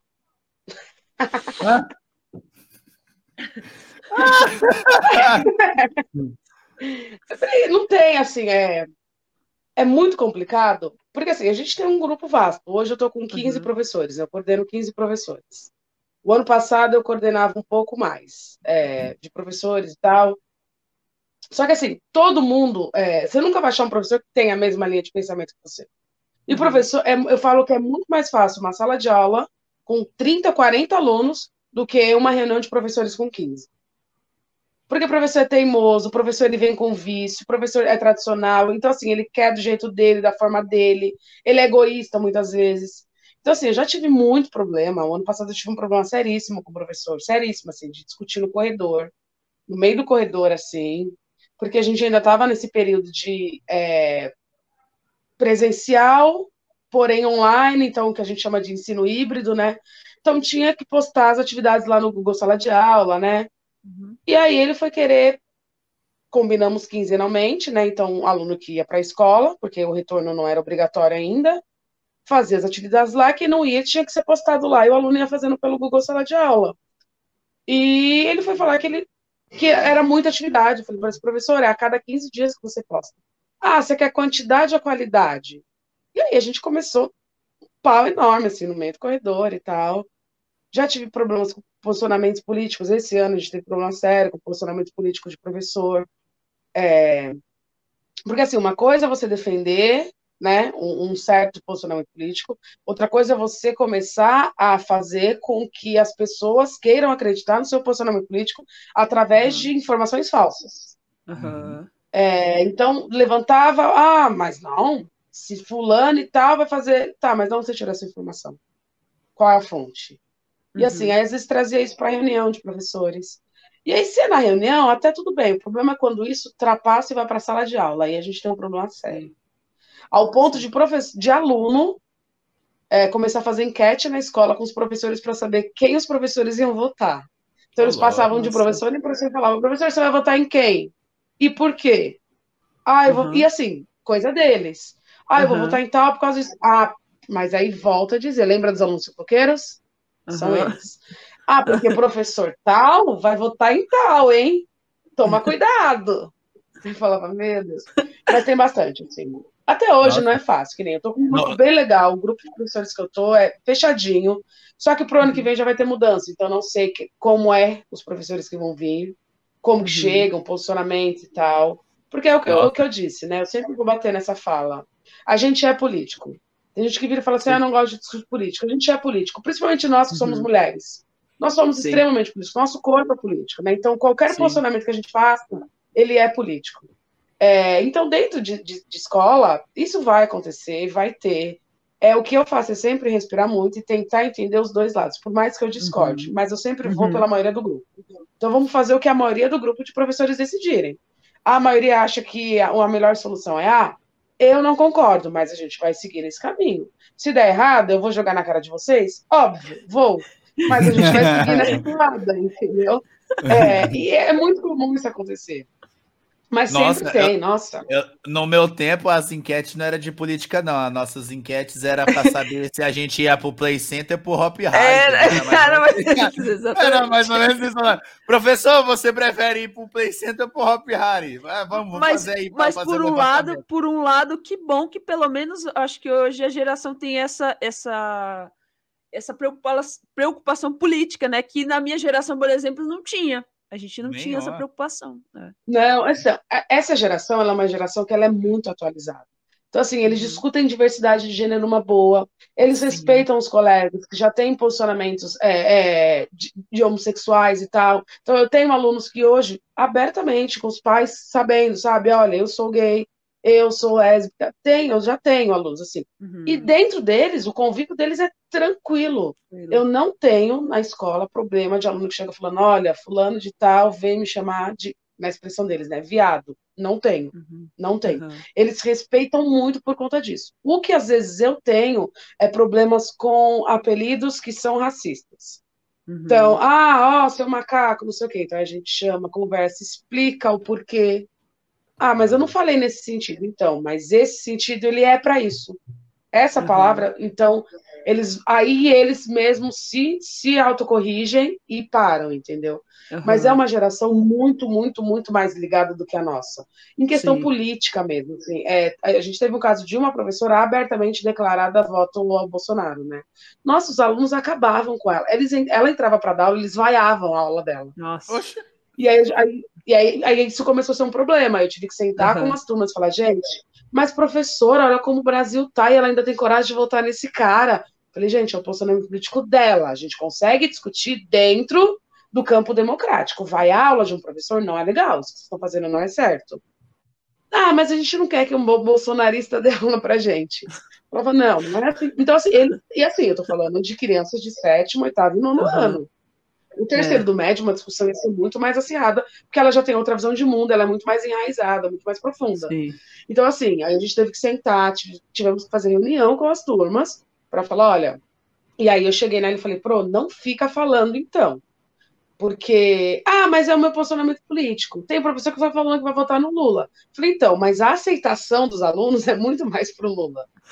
Então, assim, você Uhum. pode dar a sua aula normal, porque ela, ela dá aula que acaba pegando essa parte de humanas, né? Aham. Eu falei, dá sua aula normal. Se tiver que entrar nesse contexto, você vai entrar nesse contexto. Não tem problema nenhum. Só que Uhum. não fica falando sua opinião pessoal. Sua opinião pessoal não precisa in- interferir na aula. Entendeu? E aí sentei com os alunos, né? Os líderes das, das turmas, né? Falei, olha, não é legal. A professora ela precisa trabalhar. Vocês precisam do conteúdo. E depois você discute. Na segunda-feira após a eleição, nossa, foi assim, não conseguiu dar aula. E aí foi aniversário dela logo em seguida, assim. E aí, eu- na escola eles têm o hábito de cantar parabéns na hora do almoço para os professores, né? Não, na hora do parabéns dela não teve parabéns. Era só Lula, Lula, Lula, Lula, Lula, e ela louca, assim. Eu falei, é, então assim, é, é o bom dessa geração, e isso eu acho muito legal, é que eles têm uma consciência muito boa. Principalmente Uhum. o que me deixa muito feliz é para a diversidade. Aham. É, eles aceitam numa boa, eles conversam, eles debatem os temas, eles se respeitam, e eu acho isso muito, muito, muito legal. assim. Aham. É, eles fizeram trabalhos incríveis agora para a Feira de Etnia, né? Falando sobre racismo. É, teve uma professora que trabalhou com eles, que eu indiquei para ela trabalhar aquele livro, não sei se vocês conhecem, da Jamila Ribeiro, que chama O Manual Antirracista. É um livro super pequenininho e é tipo um manual mesmo, de como você não Uhum. ser racista. No trabalho, na escola, em transporte público e tal. E ela trabalhou com os nonos anos. E aí eles resolveram fazer um protesto, né? Parar a escola na hora do almoço. Fizeram cartazes com frases e tal.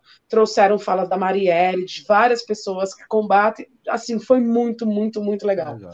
Então eles têm uma consciência muito mais que a nossa geração dos anos 90 Sim. e tal, que não discutia tanto isso. Que ficava discutindo Não. se é Play Center, Hopi Hari, se é, É. Sesc ou Etno Art, sabe essas coisas assim? É isso mesmo. É porque não tinha É abertura, né? É, não, não tinha. Não, abertura para isso, né? A gente não Não, tinha. A única E- e- abertura que a única abertura que tinha era na banheira do Gugu. Era a É. e- Isso, É, e era uma coisa Isso- meio assim, né? Você não tinha essa diversidade sexual sendo Sim. tão, tão, Não. tão em É. pauta, né? Como você tem hoje. Hoje é muito mais É. em pauta, hoje você tem muitos mais. Você tem muitos artistas que se declaram é, a favor da causa ou sendo da causa. E aí tem aluno que se identifica com isso, assim como a questão negra também, né? Você tem hoje a Isa que levanta Sim. uma bandeira, Ludmilla e tal. E eles vão se identificando dentro disso, é muito bacana. Verdade. Sim. Olha, O que que a a, Thalita a- tá dizendo? a Thalita tá perguntando assim, ó. Carol, você acha que as pessoas estão perdendo a vontade de, eh, de lecionar? Muito. É, hoje, como eu estou na coordenação, então eu consigo ter mais essa visão do administrativo, né? De atribuição de aula e tal. Hoje a Uhum. Rede Estadual de São Paulo ela tem um déficit muito grande de professor de inglês, por exemplo. A gente quase não tem professor de inglês na rede, professor de geografia, professor de matemática. Você não tem. É, um dos motivos, além da questão salarial, é essa falta de interesse da, da molecada em estudar mesmo. Né? Você tem uma evasão muito grande no ensino médio. Aham. É, hoje é muito difícil, muito difícil você ver é, a mesma turma que saiu do nono chegar completa no terceiro do médio. Por quê? Sim. Mercado de trabalho, eles começam a fazer outras coisas. A demanda de São Paulo é muito diferente, né? É, eu sempre tenho, tenho o hábito de fazer esse comparativo com a educação do Nordeste, por exemplo. Educação do Nordeste, para mim, é a melhor educação que a gente tem São Paulo, do, do- do Brasil, O Brasil, a região sim, do Nordeste. com certeza. É, por quê? Porque o foco deles é o estudo, sempre é o estudo. Então, o pai, coitado, o pai, a mãe trabalha, trabalhou a vida toda pro filho estudar. Aqui em São Paulo é diferente, a lógica do trabalho daqui é diferente. Aqui você tem aluno com 14 anos que ele está pensando em trabalhar. Trabalhar. Por quê? Porque às vezes ele não tem pai, ele precisa ajudar a mãe em casa, é, é, é é o mais velho de três, quatro irmãos. Então, então, assim, a lógica é totalmente diferente. Então, assim, hoje eu estou dentro de um programa de ensino integral. Acho o programa muito viável, acho que dá certo, porém a minha preocupação é, esses alunos que não podem estudar em período integral porque eles precisam trabalhar, vão fazer o quê? Porque hoje no governo do estado de São Paulo você tem o fechamento de escolas noturnas. Se você for pegar na nossa época, Pedro Alexandrino tinha noturno, não tem mais. Tem muitas escolas, antes tinha, Ângelo tinha noturno, não tem mais. Então, O assim, essa Marechal, né? molecada que precisa trabalhar.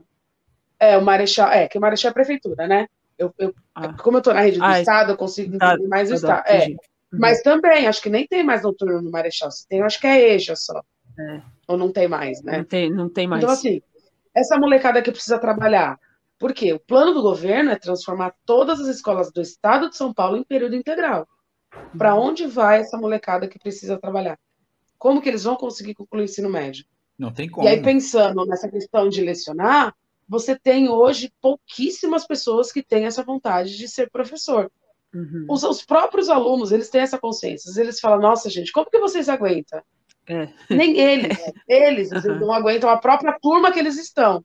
E eu Uhum. falo, então, a diferença é, principalmente pai, né? Quando pai, às vezes, a gente convoca, porque o filho aprontou, aí ele fala, ah, mas em casa ele não faz isso, porque em casa eu enfio a mão. Eu falei, então, pai, você pode enfiar a mão, a escola não pode enfiar a mão. A gente não pode bater no filho. Não existe isso, entendeu? Uhum. O que a gente faz é sentar, conversar, se não dá certo, a gente chama a família. E sabe Porque que hoje é o que você tem muito, né? Oi. E sabe o que, e sabe que é engraçado você falando isso aí? Porque é, até hoje em dia nem, nem se pode mais assentar a mão, já começa por aí também, né? Porque hoje tem filhos que já denunciam o próprio pai. Mas não era isso que eu queria, queria falar, não. Pegando essa questão da, do selecionar, é, hoje, por acaso, eu vejo pessoas. Eu tenho amigos que é da minha idade, que viraram professores, show de bolas, e dão aula no, no- na escola, tanto é, particular quanto no estado, né? Ou da prefeitura, o que, o que seja. Mas o que eu vejo hoje é as pessoas é, virando professores, mas não para escolas, é, não para matérias como matemática, sociologia, geografia, história, mas sim para matérias que é designada alguma, alguma área técnica, né? No caso, alguma coisa, sei lá, professores de administração, é, técnicos é, em construção civil, sei lá, em alguma parte que seja sentido faculdade, técnico, esses negócios, porque hoje em dia eu não vejo essa movimentação. Lógico, a gente já sabe que isso é desde, desde sempre. Não vê essa movimentação de mudança salarial, não vê essa movimentação de benefício para um professor. E se tem um benefício, ainda questiona para que esse benefício.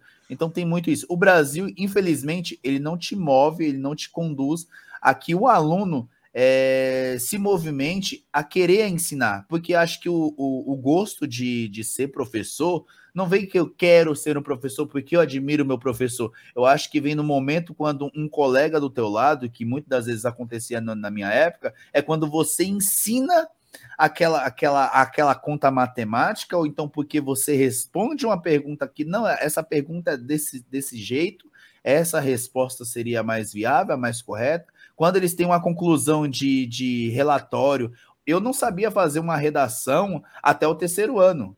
Redação mesmo, eu não sabia fazer uma redação até o terceiro ano. Eu tive que apanhar muito para mim, para eu conseguir aprender o que, que era início, meio e fim. Para mim era tudo uma coisa só. Então era muito difícil. É, a, a, a, pessoa que me ensinava eram meus colegas. Não, ó, você tem que começar isso. Você entende que é desse jeito? Às vezes eu ia fazer uma. Eu ia responder uma, uma pergunta com outra pergunta. Eu não sabia o que eu estava fazendo. Então não, é, não foi a questão que o professor ensinou mal, mas eu acho que esse gosto do, dos próprios colegas, essa desenvoltura, de falar assim: o colega vai te ajudar. Vê se o seu colega sabe. Pergunta para ele que às vezes isso funciona, às vezes, às vezes, às vezes a gente aprende com a pessoa que está mais próxima. Eu falo por, por conta própria. Hoje, hoje eu aprendi, hoje eu aprendo mais coisa olhando, observando com as pessoas ao meu redor, do que muitas das vezes eu pagar para um professor ou uma professora ou fazer tal matéria é, naquele determinado lugar para eu conseguir absorver. Então, hoje, pelo menos para mim, é desta forma que funciona e eu creio que com algumas pessoas também seja dessa forma. Então, acho que essa, essa questão do, do virar professor tem muito essa questão do, do pô, eu gosto de ensinar, eu tenho paciência para ensinar, eu acho que eu consigo responder isso não simplesmente um teste vocacional no final do ensino médio, vai lá e o computador só fala que você vai virar professor, vai virar professor, vai virar professor. É, uma, é, é, muito... é, muito... doido isso, né, Wallace? Porque, por exemplo, é, você tem pessoas que ela tem um saber tão bom dentro dela, só que ela não consegue. Não consegue. É... Alguém já deve ter tido isso, né? Sim. Tem professor assim que fala, gente, o cara é um gênio mas a didática dele ele não consegue. É uma, é uma bosta, exatamente. É, é eu na vida, é eu na vida. Não é, passa, assim. Aí você fala, gente, como pode isso? É. Eu tive um professor na faculdade, que, assim, ele era doutor, doutor, doutor. O cara era um crânio. A aula dele era péssima. Ele não conseguia. Não sei se é porque é tanta coisa na cabeça e ele queria passar tudo aquilo assim que você ficava assim. Ah, que, era mais sabe aquela, aquele, tipo, aquele, aquele tipo de pessoa que é, é, ele, ele explicando na cabeça dele é tão fácil que ele fala assim: quer saber de uma coisa? Deixa que eu mesmo faço. É mais ou menos isso. É, é isso. Tipo assim, é muita gente, eu, já falei isso aqui, muita gente uhum. pede assim, mano, por que, que você não dá aula de inglês? Você sabe falar inglês, você viajou já. Por que, que você não dá aula de violão? Eu não consigo. Eu, tipo, na minha cabeça, para mim aquele movimento é muito fácil, mas eu não consigo passar é. aquilo. Por isso que eu admiro. Eu acho que é um dom, sim. É, Exatamente. É, você de lecionar, de, de passar o seu conhecimento, isso é um dom. E por isso que eu admiro muitos professores, porque eu não consigo fazer isso. Às vezes é um negócio que eu manjo pra caramba, que eu sei fazer, mas não sei passar. É a mesma parada que eu. Não é fácil. Eu tenho, tenho professores incríveis, assim. É, eu tinha um professor de matemática que trabalhou comigo, maravilhoso, engenheiro, o cara era um crânio, um crânio a aula dele ninguém conseguia entender nada, ninguém conseguia entender. E matemática não é uma coisa fácil, né? Não. E aí, às vezes, entrava outro professor com outra dinâmica, com outra didática, o aluno pegava, você falava, gente, mas como o outro explicou muito mais detalhado. Ah, mas ele falou tal coisa, assim. E não adianta, é, é, didática é uma coisa que tem gente que lê livro, faz curso e tal, não adianta. Se você não tem, não adianta. É, é. eu tive uma professora que ela fazia dupla comigo na, na área de história, e eu falava, cara, é muito simples. Sexta-feira eu estipulei quando eu dava aula que era o dia de revisão semanal. Então, todo o conteúdo que eu dava de segunda a quinta, eu fazia aquele conteúdo de uma forma de uma dinâmica, um jogo, nem que fosse uma forca. Então, eu pegava uhum. temas que a gente trabalhou de segunda a quinta e fazia a revisão de conteúdo através de jogos com ele. Então, era batalha naval, era forca, eu dividia de passo-repassa coisa simples, assim, que você consegue fazer, você monta em meia uhum. hora uma aula e consegue. Ela não conseguia. Conseguia. Não conseguia. É. E ela falava, mas como que você consegue? Nossa, mas você parece tão fácil. Eu falei, professor, é só você pegar o que você trabalhou com eles, fazendo. Você quer o quê? Uma batalha naval? Coloca um tema-chave lá, divide a sala em dois, quatro grupos e vamos jogar. Eles gostam disso, de competição e tal. Mas não uhum. adianta. Quando o professor ele não tem a didática, e aí tem essa coisa também do aluno bater o olho e eu não gostei, porque aluno tem isso, né? É. Uh! Aluno olha e fala, ah, eu não gosto uhum. é, Pra mim é a, a máxima, assim, cara. É, é eu entrei, no, a primeira vez que eu entrei em uma sala, no sexto ano, né? Começo de ano e tal. Aí uma menina me olhou de baixo pra cima, ela não demorou muito, porque eu não sou muito grande, né? Me olhou de baixo pra cima. Ela olhou assim, de baixo né? De baixo Ela olhou baixo. de baixo para baixo, é isso pra... mesmo. É. Ela olhou Aí olhou assim, virou para mim e falou: virou o olho, óbvio, né? Aquela cara de deboche que esses adolescentes fazem. eu não gosto de você, nunca tinha me visto. Eu não gosto de você. Eu falei, deixa eu te contar um segredo, vem aqui perto de mim. Aí ela veio. Eu falei, eu também não gosto de você, você vai ter que me aguentar até o final do ano. Olha. Virou minha melhor amiga na segunda aula. Na segunda aula, já grudou a carteira dela na carteira do professor. Aí eu posso sentar aqui. Eu falei, mas você não gosta de mim? Você vai fazer o que aqui do meu lado? É. Saiu no nono ano, ano passado, falando que ainda não gostava de mim. Gostava de- Falei, ai, não, não Pegando dá. no- é. Pe- pegando nessa base, assim, o assunto tá muito bom, assim, mas tá muito sério. E o que a gente É quer mesmo. é É rir. A palhaçada. gente quer palhaçada. e eu sei que você tem histórias maravilhosas para contar pra gente. Então, por favor, sinta-se à vontade para contar alguma história assim que você acha que Não, será várias, muito né? legal pra gente. Então, conte Pode ser cabeluda, pode várias. ser careca, pode ser o que for. Não, eu vai. tenho, vixe, eu tenho um monte. É, trabalhar com educação, a- é que eu falo que cada dia. Começa com a da menininha do piolho, por favor. Essa história é Não, do piolho maravilhosa. tem vários. Ixi, do piolho A, é. a, a Paixão sempre fala dessa história, falando que você Não. vai falar isso. Já, já Conta, comenta conta. logo. É porque- maravilhosa Assim, essa a- história. Ensino, é, como a escola é ensino, né, tem um fundamental, um fundamental 2, então assim, a gente percorre dos seis aninhos até os 14, né? E criança pega muito piolho, é piolho pra caralho, aquelas crianças têm um negócio surreal, assim. E aí, teve pandemia, todo ano tem pandemia de piolho na escola, tem que chamar o pai, a mãe, olha, tem que ficar em casa, não pode, né? Vai no posto, pegar remédio, enfim. E tem uma menina que, assim, ela é campeã, campeã, campeã. Todo mundo vai ser João e Maria aqui, tá, gente? E aí, Maria vai pra escola todo dia, empe... só de falar minha cabeça já coça já. Vai É, já o de piolho pra escola. Só que assim, ela tem várias histórias de piolho, assim. E aí, um certo dia, todo mundo já cansado de chamar, né? Ó, mãe, pelo amor de Deus. Aí, ó, vou levar no médico. Aí ficou uns dois dias sem aparecer na escola, chegou segunda-feira, apareceu na escola. Aí chamou, e aí, foi no médico, tá tratando os piolhos? Não, não me levaram no médico, não. Daqui a pouco a gente vê só os piolhos correndo assim. Aí o piolho cai na carteira. O piolho cai na carteira, ela mata, ela mata o piolho e fala, professor, matei mais um. Ela fala. O piolho vai caindo, ela mata. Aí a gente chamou de novo, chamou, falou, vó, não tem condições, não dá, vai ficar em casa e tal. Aí ficou uma semana sem aparecer. Voltou, ela, ela cabelo bem loirinha, assim, voltou cabelo preto, escuro e touca, um calor do inferno, ela de touca. Aí a gente chamou ela e falou: Ah, vem aqui. Por que que você pintou o cabelo? Ah, pra matar os piolhos. Continua. Aí eu já olhei e falei: Esse negócio não deu certo. Aí eu já, eu já começo a rir, não deu certo.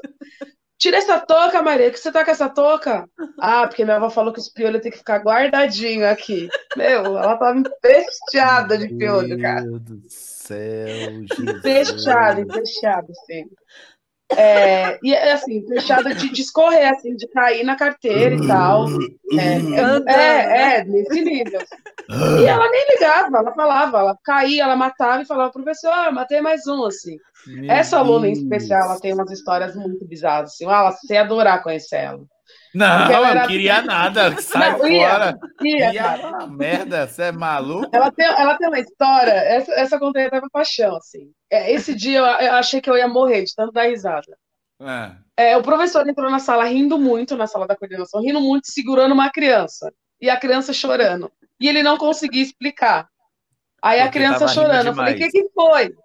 Falei, o que que foi? Aí ela falou, ah, eu tô com cheiro de bunda na minha cara. E o professor ria. E ninguém conseguia entender. E aí eu falei, quê? Ela, tô com cheiro de bunda na minha cara. E o professor, o professor dela é muito alto, ele tem quase dois metros de altura. Isso é um segundo Ah. aninho. Ai, meu E Deus. aí ela falou, eu tô com cheiro de. E esfregava, eu tô com cheiro de bunda na minha cara e tal. Falei, "Mas O que que aconteceu? Aí ele conseguiu tomar o fôlego e falou: chama Maria. Aí foi lá chamar Maria. Vem a Maria, que é a mesma Maria do piolho. Ai, meu Aí Deus. chegou lá e falou: o que, que, você aprontou, Maria? Aí a, eu não fiz nada. Aí a menina falou: ela fez sim. E o professor ria. O que, que ela Ah. tava fazendo, Alas? Ela tava pegando a régua. Cadê? Tem uma régua aqui. Ela tava pegando a régua Ah, régua, ela passava a régua na bunda e passava na cara dos colegas.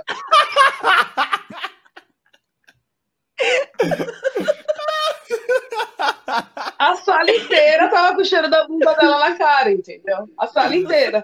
Só que o professor, quando ele descobriu, ele não conseguia brigar, porque ele começou uma crise de riso que ele não conseguia A brigar. quinta, a quinta Aí- série reinou nele, é fato, né? Isso é, Aí é- levou pra coordenação, assim, porque, é, é, meu, olha, é cada uma.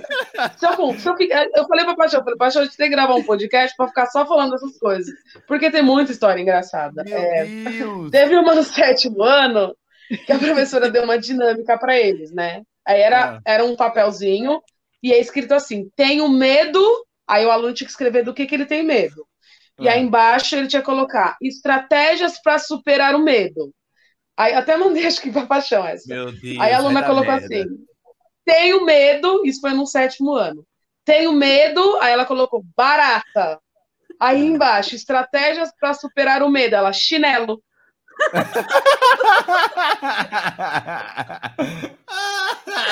Errada, errada ela não tá, errada ela não tá. entregou para professor e tal. Não, na hora, assim, o bom de trabalhar na coordenação é que você pega umas coisas muito. A gente está com o caso de dois alunos lá, segundo ano, e eles não se desgrudam, são dois meninos. E eles ficam se beijando, assim, beijam no rosto, se abraçam, não sei o que e tal, e a gente não pode, só se o colega permitir. Aí o colega, mas eu quero! Eu falo, meu Deus, não vai dar certo, não vai dar certo. Segundo aninho. Daqui a pouco, deu a hora do almoço, eles desceram e tal. E aí tinha, tem um tablado, a escola tá em reforma, né? Os dois estavam embaixo do tablado dando beijo. Os dois. Ah, Aí chamaram os dois, né? Vem aqui, imagina, segundo aninho, né? Desse meu tamanho, Deus, quase do meu que tamanho. Aí chamou os dois. Quase do seu tamanho. Aí, aí foi parar, porque assim, todas essas coisas levam para a sala da coordenação, só que eu não tenho maturidade para isso. Eu saio de perto que eu começo a dar risada, eu Nem não aguento. maturidade, nem tamanho, pelo jeito também, né? Não é tem. Aí chamou os dois. O que, que vocês estavam fazendo lá? Dando beijo. Um respondeu. Beijo aonde? No rosto. Aí, aí o professor falou assim: você deu beijo aonde nele? Na boca.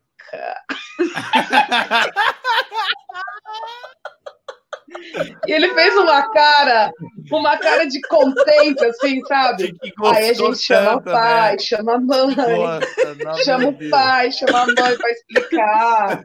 É. E aí a mãe falou, mãe falou, olha, eu já percebi que ele, que ele gosta muito de ficar beijando o menino e tal. Tipo, mãe, não tem problema. Aqui a escola é um espaço de sociabilização. Só que ele não pode fazer isso se a outra criança não quiser. Porque se a criança chega em casa contando, é, mo é moda, tudo sobra para a escola. Então a gente vai ter que explicar o porquê, como que eles fizeram isso, o professor não viu e tal. Porque eles é é criança, já seis anos, de seis para sete, né, sete anos já, Aham. segundo ano. Então, Aham, assim, eles não têm essa maldade que a gente, como adulto, já vê, entendeu? aham. Esse outro olhar para o outro lado. Eles não têm. Então, ele Uhum. beija, ele abraça. Eles fazem cada coisa na escola, assim. Já teve É. alguma história assim de, de, de prova? Tipo, essas provas que a gente vê no Enem, que a, que a escreve, coloca, tipo, o que, que o esqueleto, qual a função do esqueleto, tipo, destruir o castelo de Grayskull, tipo, alguma história assim, prova? Teve. Teve turma, né? O turma As sempre aparece, né? Então- as melhores respostas. Não, tem várias, né? Teve uma que eu dei, e aí quando, né, primeiro ano e tal, quando eu elaborei, eu falei, não, você acha que eu elaborei errado mesmo, né? É, era uma pergunta sobre a Segunda Guerra Mundial, né? E eu falei, olha, na, é, na primeira, a Primeira Guerra Mundial, né, teve, é, além do- de, de artefatos, né, sei o quê, o que, que também aconteceu de é, exponencial na Primeira Guerra Mundial? Ela não respondeu, mortes. Errado não então, tá. assim, Errado não Não está. tá, não, eu nem, eu não negativei a, a- a- porque eu, na verdade, é, e aí nessas horas que você olha e fala, olha, eu expressei, né, é, errada a questão. Ah, questão- Mas já teve, é, já teve várias, assim. Teve uma que a gente pegou recentemente, que o professor sempre coloca, né, série e tal, e aí o aluno, primeiro que eles erram o nome, já começa por aí, eles colocam o nome dele em letra minúscula. É. É, e aí eu sempre falo, na minha prova, se acertar o nome já tem um ponto, porque é muito difícil vocês conseguirem acertar o próprio nome, né? Coloca o primeiro Eu nome, não coloca o segundo, coloca com letra minúscula e tal. Hum. E aí o professor colocou turma. Eu não sei se foi combinado da turma, mas todos eles colocaram na, na resposta, né? Nome, Maria, João, não sei o que, turma, do pagode. Todos. Turma, pagode. Turma, do pagode. Aí teve um, um engraçadinho, que no final da prova ele, professor, eu não sei responder a questão. Então, aí ele colocou a letra da, da, daquela música Deixem Off da turma do pagode. Oh, Deixem Off. E ele colocou a letra da música na resposta. Tipo, Pagodeiro, pagodeiro, tá ótimo, tá bom. Tá É, bom, a turma é do pagode, e tá aí- certo. E aí apresenta. E aí, assim, essas coisas engraçadas a gente discute, pega correção de prova, a gente sempre faz um tirão para corrigir. Tem coisa que você não aguenta, assim, né? É, a professora esses dias estava dando plano cartesiano, matemática, né? Eixo X, eixo Y. Aí o aluno meteu um Z no cruzamento. Ah, Eu perguntei para ele. Falei, mas a professora está trabalhando eixo X e Y. Por que o Z? Ele falou, porque é outra letra diferencial no alfabeto. Se tivesse mais o ângulo, eu ia colocar W. Eu falei, eu falei, mas até agora eu fiquei assim, professora, eu não entendi. Eu não entendi o que tá. Aí ele falou, ah, professora, eu não sei fazer a conta. Ela colocou X e Y, eu coloquei as outras letras diferentes que tem no alfabeto. Falei, cara, é um plano cartesiano isso, você tá vendo isso há seis meses, ele não sei fazer o cálculo. Então, assim, tem, tem aluno que tem problema, me- o, melhor da, o melhor da matemática é o. é- eu vejo muito comediante falando exatamente sobre a matemática, né? Que aí é, é 1 vezes 2 ao quadrado igual a x ao quadrado menos y a- a- ao cubo. Aí daqui a pouco a resposta é igual a A igual a x, 2, não sei o que lá. Aí fala, da onde que tá tirando número e letra? Da onde que essas letras estão multiplicando? É, a matemática errou, na verdade, nisso, né? A matemática ela começou a ficar Quando difícil começou a quando você colocar coloca, letra, velho. Letra. coloca a letra no negócio, você não consegue entender nada, né, cara? Aí você olha e você fala, meu Deus do céu. Meu pai, É, velho. a gente Como é tem- que você tem na multiplica o x e o de- y? Como é que você multiplica o x e o y? Se torna Não, um W, faz. um Z, sei lá, se torna um H. um Eu, Y. sinceramente, não consegui até. Olha, tentei de tudo entender essa fórmula matemática que ele quis colocar aí, mas nem ele, na verdade. Isso foi recente, foi acho que semana passada e tal, que a professora tá terminando de fechar a nota e tal. Dei essa avaliação. E, ah, eu coloquei as letras que tem diferente aí no alfabeto. Falei, meu Deus. Tá bom, Ah. né? É, Ele escolheu tem X muito. Y, eu vou escolher outro. Sabe, sabe o que, que uma vez eu, eu, eu fiz? Foi em probabilidade. Probabilidade, você tem uma, uma sequência de possibilidades, né? Que você pode achar o resultado final. Aí o resultado final eu coloquei. Eu coloquei assim: zero. Aí, mas qual foi a probabilidade que você conseguiu achar o resultado zero? É que eu não fiz nenhuma. Nenhum. Eu não fiz Zero. Nenhuma, nenhuma estavam possibilidade. Eu lembrei de um, de um, de um caso engraçado. Esse daí eu não sei nem se eu comentei com a paixão de, de criança, né? Ah, Segundo ano de novo, tá lá, João e João e Júlia. Vem a Júlia chorando.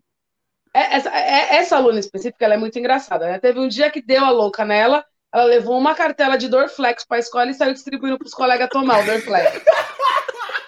A molecada, é. A molecada tomou, só que até então a gente não sabia que remédio que era, a gente entrou em desespero. Porque uma aluna virou e falou assim: ah, a Júlia deu Dorflex, deu remédio pra gente. Aí todo mundo congelou, como assim? Chama ela. Não, foi eu. E tudo, lembre-se disso, tudo ela jura pela avó dela mortinha. Não foi eu. E aí ela começa a chorar. Eu juro pela minha avó mortinha, não foi eu, não foi eu. E aí conversa vai, conversa vem, a gente conseguiu achar no lixo a carteira numa carteira de Dorflex. Ela levou a carteira, ela distribuiu para todo mundo da sala, Dorflex. Meu Deus. E a criançada tomou. Falei, gente, se fosse calmante ou se fosse remédio para alguma coisa, a gente tava lascado. Enfim, não deu nada, graças a Deus, volta a dizer. Jesus abençoa bêbado, cachorro e criança. Tudo bem. Júlia jurou pela avó mortinha que não tinha sido ela, mas na verdade foi ela que levou a cartela de Dorflex e distribuiu para a molecada. Tá eu na coordenação fazendo um, um enorme levantamento entre a Júlia chorando e o João atrás. Os dois chorando e o professor grandão, que é tudo na sala desse professor. Ah, Não foi eu, não foi eu. Ela chorando, chorando, chorando. Todo mundo, o que aconteceu, Júlia? E ela não conseguia falar, de tanto que ela chorava. Aí o João, ela beijou a minha boca. Ele falou. Ah. Falei, como é que é? Aí ela falou assim: não, foi eu. Ele foi, Júlia, você beijou minha boca. E ela chorava, chorava. E ele eu falando juro pela minha sério. avó mortinha. Não. E, e ele, sério, assim, foi ela. E aí ela, eu juro pela minha avó mortinha. Eu falei, pode parar, que da outra vez você jurou pela sua avó e sua avó nem morreu. Ela tinha jurado com a avó que, a avó, que não tinha sido ela que levou a- as cartelas de birthright lá. E aí vamos entender a história. Ela agarrou o João e beijou o João na boca. Aí o João falou que ia falar pro professor, ela começou a chorar com medo. O professor levou para coordenação. Júlia, por que, que você fez isso? Eu não beijei ele. Júlia, você quer namorar o João? Não. E chorando. Por que, Júlia, você não quer namorar o João? Porque ele é feio. Falei, deixa... Só que assim, essas horas, volto a dizer, eu não tenho maturidade para ficar na sala. Porque série. se eu fico, eu começo a rir na cara da criança, porque eu não aguento, não aguento, passo mal. Eles são muito sinceros, eles não mentem. Então, quando acontece alguma coisa em sala de aula, é muito legal isso. Você entra num segundo aninho. Aí você entra, você põe o pé, eles começam. O João fez isso, a Maria fez aquilo, o Pedro fez aquilo. Eles começam um, um, um dedurar o outro. Dedurar o outro. Não foi eu, essa mentirosa. Quem fez foi tal coisa, não sei o quê. É muito engraçado. Os pequenininhos, eles têm essa característica, eles não mentem. Os maiores, eles mentem um para cobertar o outro já, né? Então, às vezes, quando acontece alguma coisa, por exemplo, na sala dos segundos aninhos, eu entro, aí eu falo, esses dias tinha quebrar, quebraram o lápis de uma aluna lá. E aí ninguém quis falar quem foi, né? Aí eu entrei, eu falei, quem foi que quebrou o lápis da Isabel? Todo mundo apontou pro menino, foi ele. Aí ele acabou pra ele. A sala inteira, assim. Foi ele.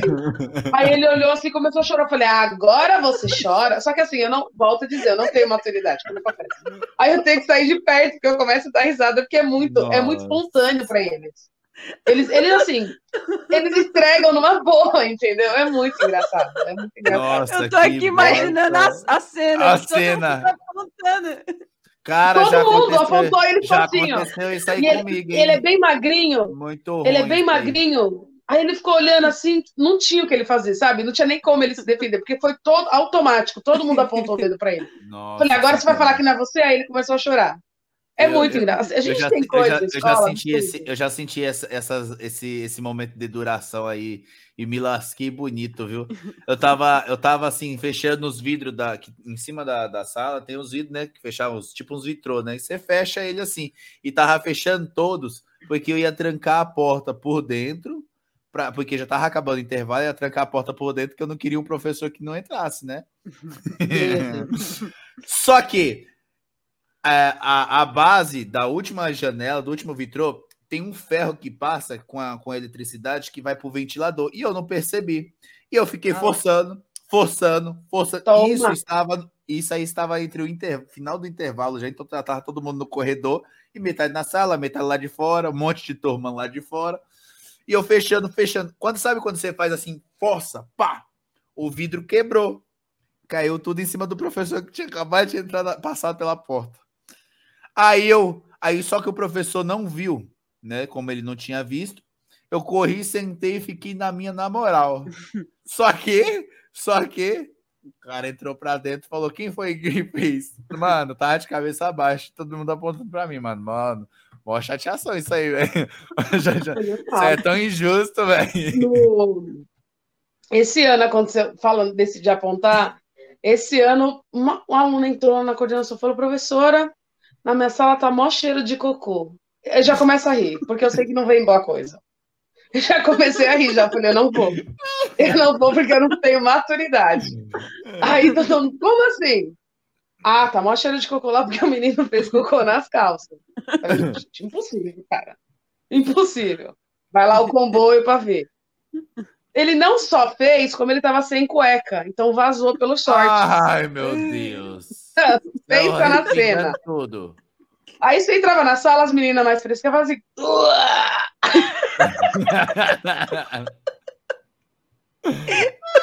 Ele sentado, ele sentado na cadeira assim, ó, a sala inteira em volta dele, ele sentado como se nada tivesse acontecido, assim, ó.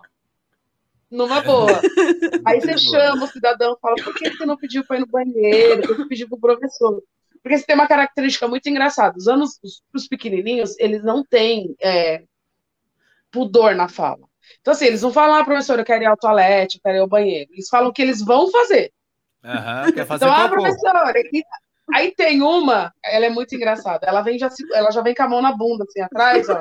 Ela fala, professora, professora, eu preciso fazer cocô. E aí você fala, aí, às vezes eu falo, eu falo, mas você não precisa falar o que você vai fazer no banheiro. Fala, pro, eu preciso no banheiro, e sai. Não, mas é, é que. E aí ela fala. Isso é quando ela né? fala bonitinho, que às vezes ela, às vezes ela chega assim, ela fala, professora, eu preciso ir cagar. E põe a mão assim atrás.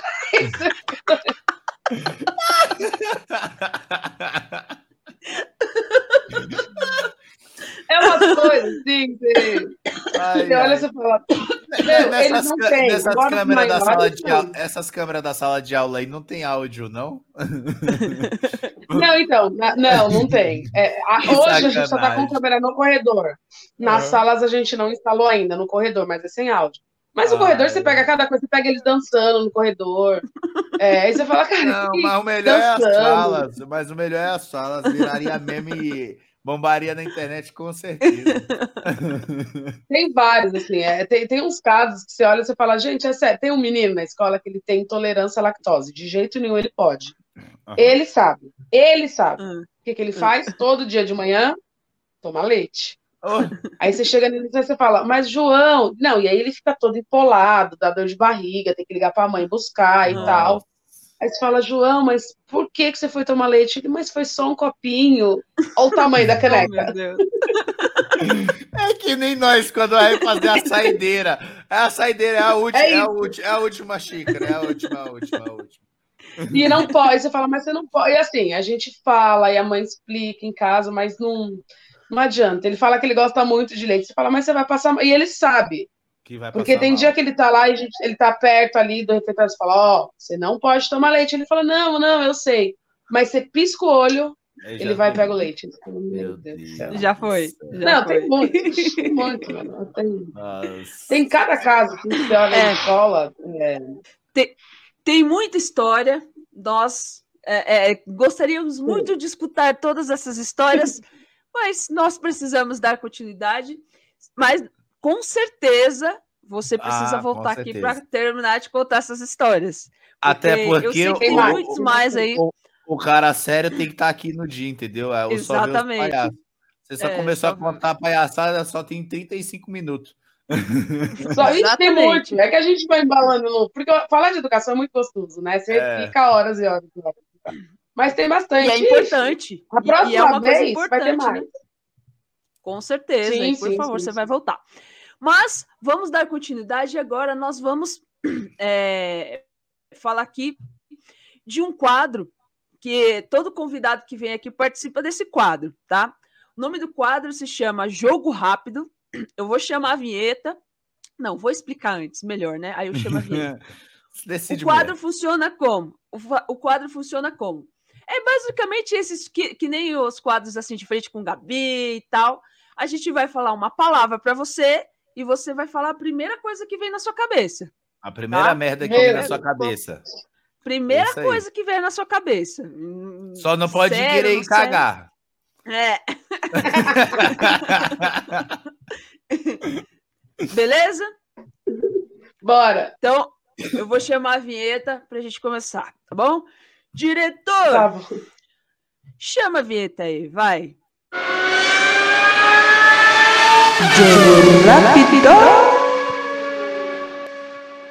Bom, então a primeira palavra é amor. Eu. Família. Ah, base. Amizade. Bastante. Fé. Muita. Lápis. Caneta. Chiclete. Bala. Catar. Copa. Piolho. Aluno.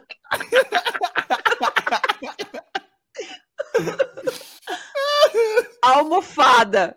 Colchão. Aluno. Amo. Brasil. Penta.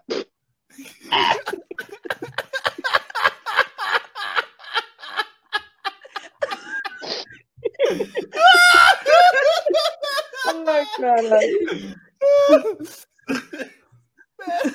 Perdi o fio da piada aqui. Educação. Ai, Transformação. Recreio. E divertido. Esporte. Futebol. Professora. Eu. Quinta série. Paixão.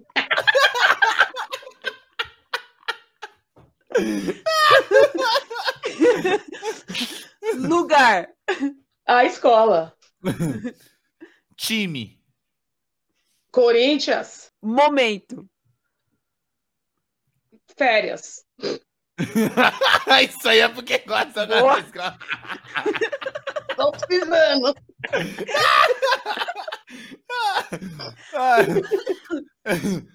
A última. Professora ou coordenadora? Professora, sempre.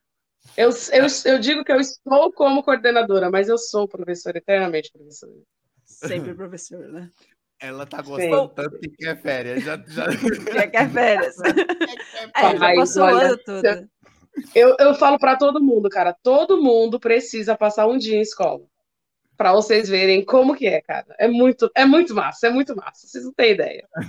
Eu tenho vontade de um dia voltar assim na sala de aula, sabe? De assistir, tipo, um, um- professor dando uma aula, assim, para outra turma, sabe? É muito Tenho vontade. É Eu muito massa. Todo mundo não. tinha que fazer isso. Eu não tenho, não. Eu não. Eu tô de boa. tenho, Eu tô eu tranquilo. Olha, me, me convida qualquer dia aí, Carol, para eu ir assistir uma Demorou. aula sua.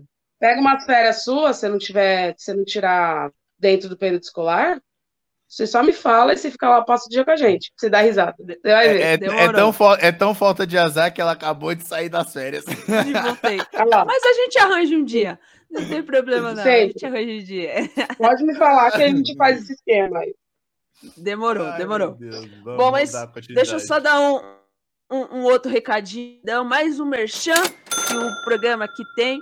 Então, se você procurar artigos personalizados como camisetas, almofadas, roupas para bebês, crianças e brindes, a loja Show Up Personalizados pode te ajudar. Envie sua ideia através do WhatsApp DDD 11 9 80 17 7184 ou pela DM no Instagram arroba Show Up Loja. Para conhecer o catálogo de produtos, acesse o link da bio do Instagram deles e você terá acesso a toda a loja online. Então corra e garanta já os seus produtos personalizados. Mais uma vez, através do WhatsApp DDD 11 9 80 17 7184 ou através do Instagram showuploja. E tem o código de desconto exclusivos, hein? Que é Gambiarra Pod. Lembrando que a loja contempla todo o território nacional. Então, não perca tempo e faça já o seu pedido. Essa é uma parceria da, da loja Show Up Personalizadas com o Gambiarra Pod. É isso aí, é isso aí. Vai lá, garanta já os seus brindes. E agora, vamos para o momento assim, é, intelectual.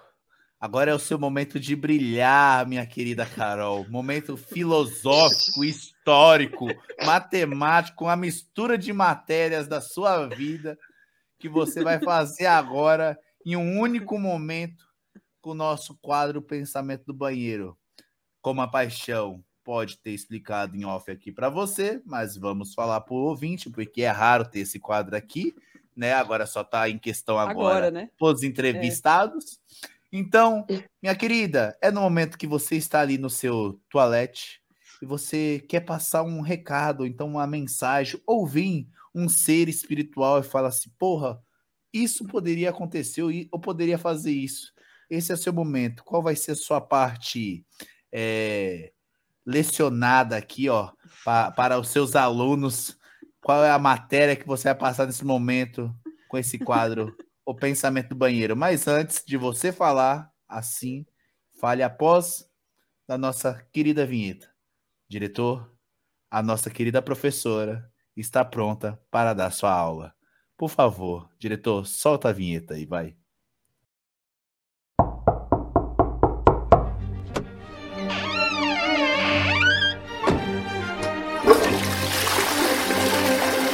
Pensamentos no banheiro.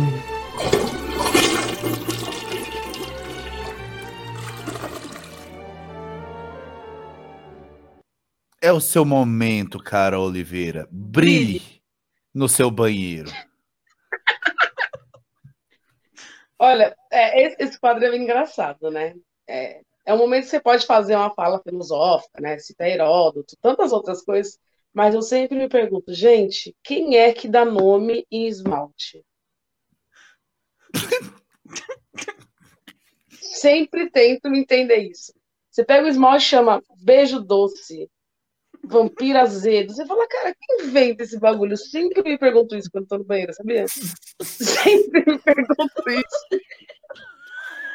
Você se perguntar isso, cara? Quem dá nome faz esmalte? Meu Deus! Por que, Jesus? Vampiro.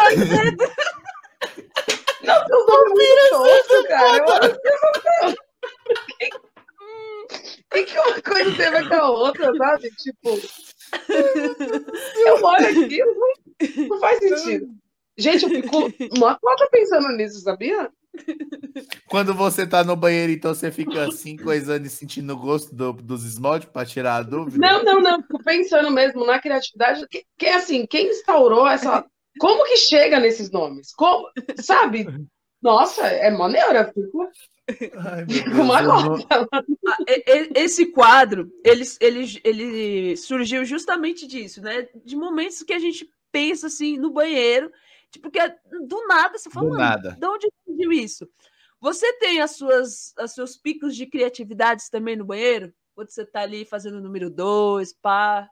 Você tem esse lance de, Não, de ter essa criatividade ou não? Só, só força mesmo, né? Ali é só momento de relaxa, força Não, e... não, não, de criatividade não. Eu uso isso muito mais na questão do chuveiro. Eu acho que todo mundo, né? Tipo, parece que a água cai e vai te dando uma inspiração, uma coisa assim, né? É que vai limpando não- as merdas da vida, aí, aí vai te dando É, espaço. privada não. Na privada Ah. não, sou mais tranquila. Não. Meu negócio é essa, essa neura. Do, no meu, Dois né? Porque se eu tô no banheiro do Luta, é rezando. Meu Deus do céu, a parte hidráulica do banheiro tem que estar funcionando, cara. Não é possível. A gente Você- isso, né? Você sofre, porque aqui a gente tem a questão de que algumas pessoas têm uma síndrome. Eu, por exemplo, eu sofro da síndrome do cu tímido, que é Ah, que é não cu consegue caseiro, né? cagar, é, é, que consegue cagar fora de casa. É, meu cu é tímido para cagar fora de casa, só caga dentro de casa assim. Fora só quando não tem jeito, que igual a menininha, professora, tá saindo, tipo, Isso. já tá ali, tipo, é nesse Já tá na mão, só. né? Isso, já tá aqui, ó. Ou então tá que nem o moleque, né? Tá sentado, já foi. É, também, também. Corre. Você não sofre Não, não, dessa, não, não dessa síndrome, não? Não, não, Eu sofro. Não tem. Eu sofro um pouquinho. Até dessa. porque é o que eu falo pra todo mundo, né? Uma coisa, ah, putz, é um negócio que dá pra chegar em casa, beleza, a gente segura. Agora, dor de barriga você não segura, você segura, vai pra mão, não tem o que fazer. Dor de barriga não dá, entendeu? Tá. Agora, se é um negócio que dá pra você segurar pra chegar em casa, tranquilo, mas se, se acontecer, não tem problema com isso, não. Sou tranquila. Guys. A gente aqui Ai, está. meu Deus. A Sofre gente sofre aqui com esse, esse quadro aqui é embaçado. É isso, é isso. É esse é o pensamento do banheiro da nossa querida Carol Mas, mas é sério, gente, vocês já se perguntaram quem dá nome pra esmalte? Tô falando sério agora. Faça essa reflexão. Pronto, agora vai Nunca. ficar. vai- O nome, do, o nome desse episódio é Quem dá nome a esmaltes? Quem é o infeliz? As- Quem foi o agora, eu- eu-? Eu já tô aqui assim, ó. Tecno óleo secante. Ó, já tô, já tô olhando aqui, ó. É isso. É, eu- eu mal, mal uso isso aí, então é só Rosa base e olha lá. chiclete. Olha chiclete. Agora eu vou- Não posso ver agora um esmalte que eu vou olhar. Eu vou, Vou vou olhar. ver os Toda vez que, agora. que compro esmalte, que eu vou em salão, alguma coisa, eu paro naquela fileira assim, eu fico, meu Deus, cara, da onde tira esses nomes e essas criatividades? Ou então, quando vai falar assim, ah, qual você vai É querer? Ah, eu é vou sempre querer nome o, de- o diabo é sempre azedo. É, é sempre nome de algum tipo de comida ou, ou, ou, ou- ou pessoa, esses negócios? É, Tem nome de momento, sabe? De situação, tipo é, noite, é, estrela noturna, umas coisas, sabe? Lua, lua brilhante, tem umas paradas. Ah, assim, é. Eu não sei, eu não, não, não sou É. ligado a essa parada, não, mas interessante, achei interessante. Eu quero conhecer essa pessoa que dá esses nomes. É criativo. Vamos é, eu procurar. também. Vamos procurar quem é que cria os nomes Vamos dos esmaltes. procurar, vou procurar, vou procurar tirar essa dúvida cruel aí desses negócios. Bora.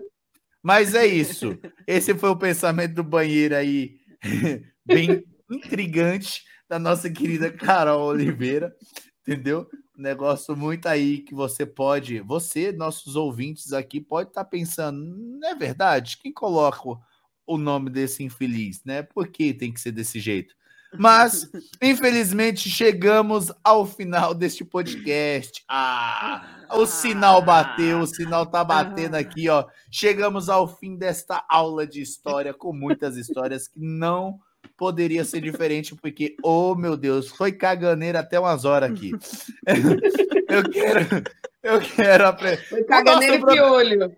É, caganeira e piolho. É, tá cagado e com piolho é a mesma merda. É, isso, isso mostra o quanto o nosso programa Paixão, independente do entrevistado, não sai da merda. É exatamente, Exatamente, isso. é não verdade.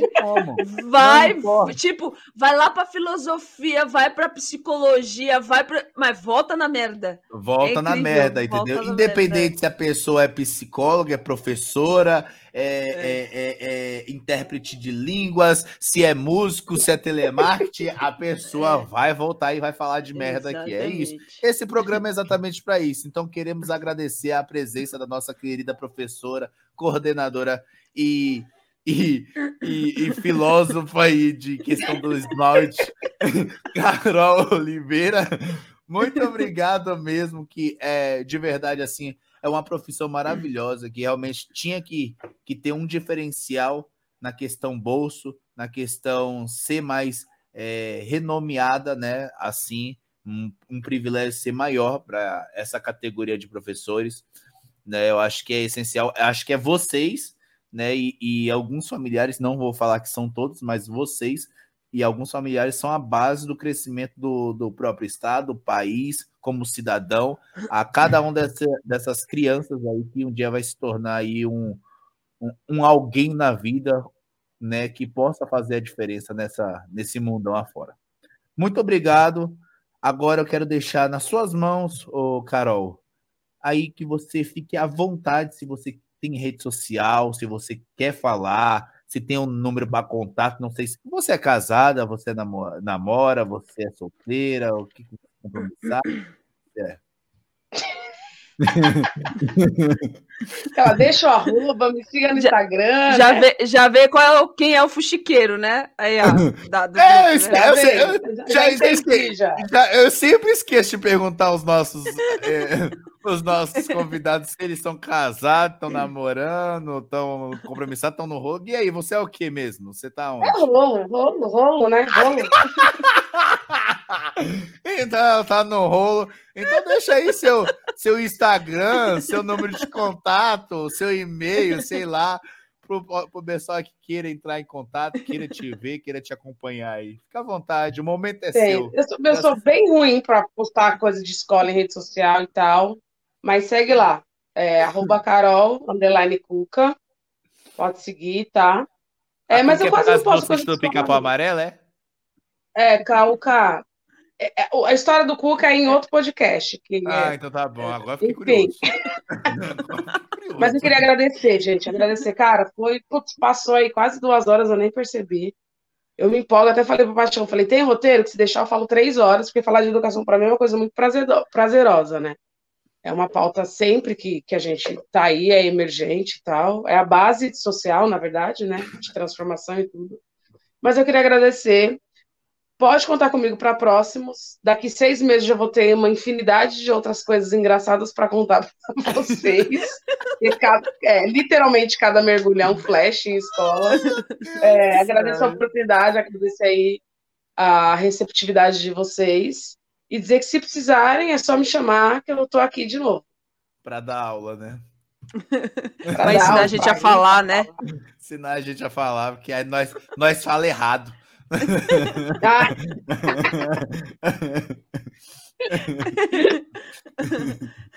Essa é a Ai. graça do programa. Ai, ai. é isso.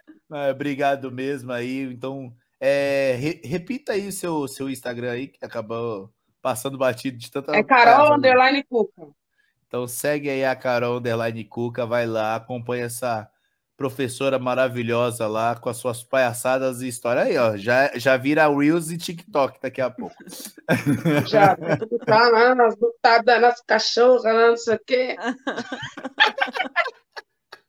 Agora é o tubarão te amo, né? Ah, A moda. Ah, entendeu.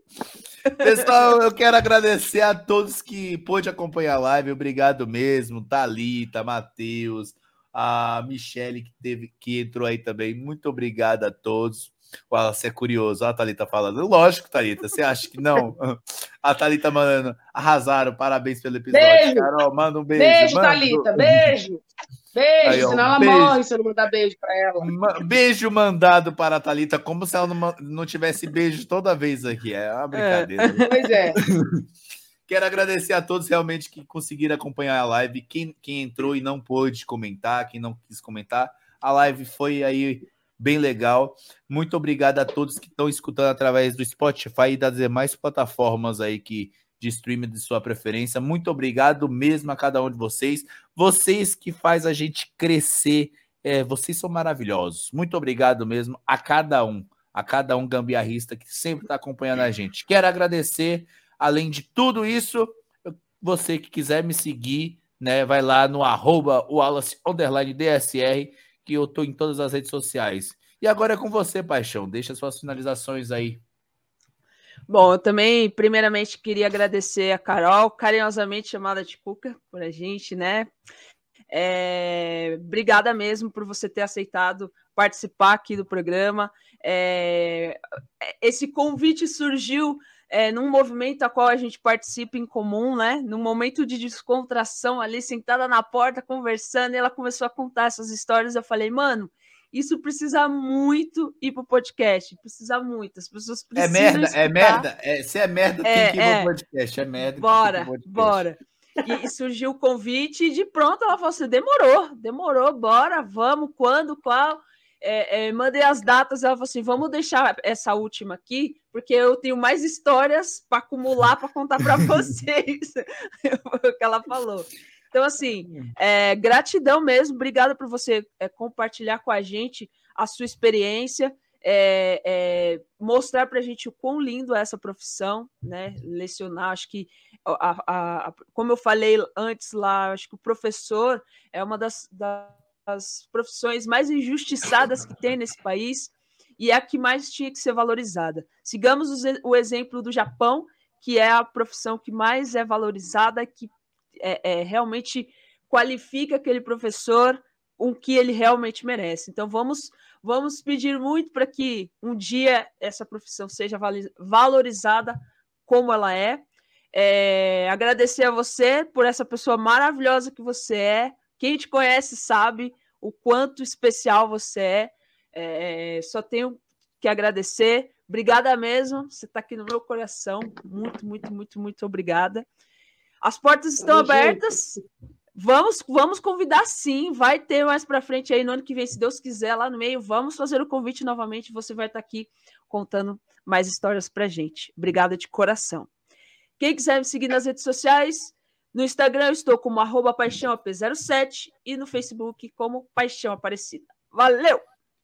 É isso aí. Ô, ô, Carol, uma curiosidade. O que que tá escrito na sua, na sua blusa?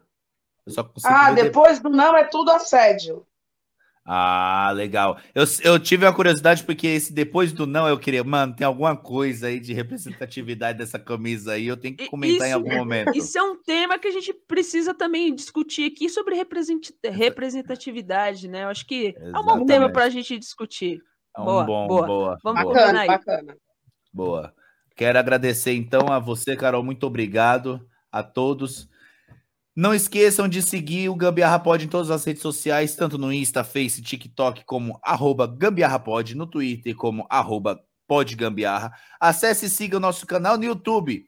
Vai lá, siga, compartilha, comente, acione o sininho, se inscreva. E também pelo Spotify, vai lá, acione o sininho, se inscreva e dê a nossa categoria e classificações de estrelinhas que faz valer a pena e faz a gente crescer. Então não esqueça de compartilhar em ambos os canais ou também das demais plataformas que você tem aí como sua preferência. Acesse e acompanhe a gente também pela Twitch.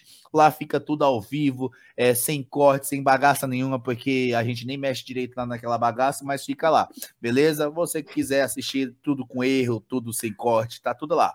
Só no YouTube que vai com corte, tudo bonitinho, nas demais plataformas, beleza?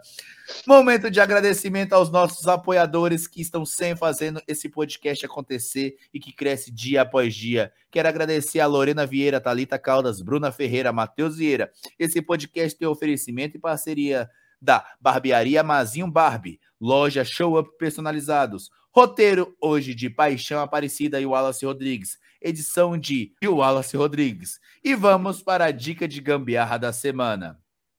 Dica da semana.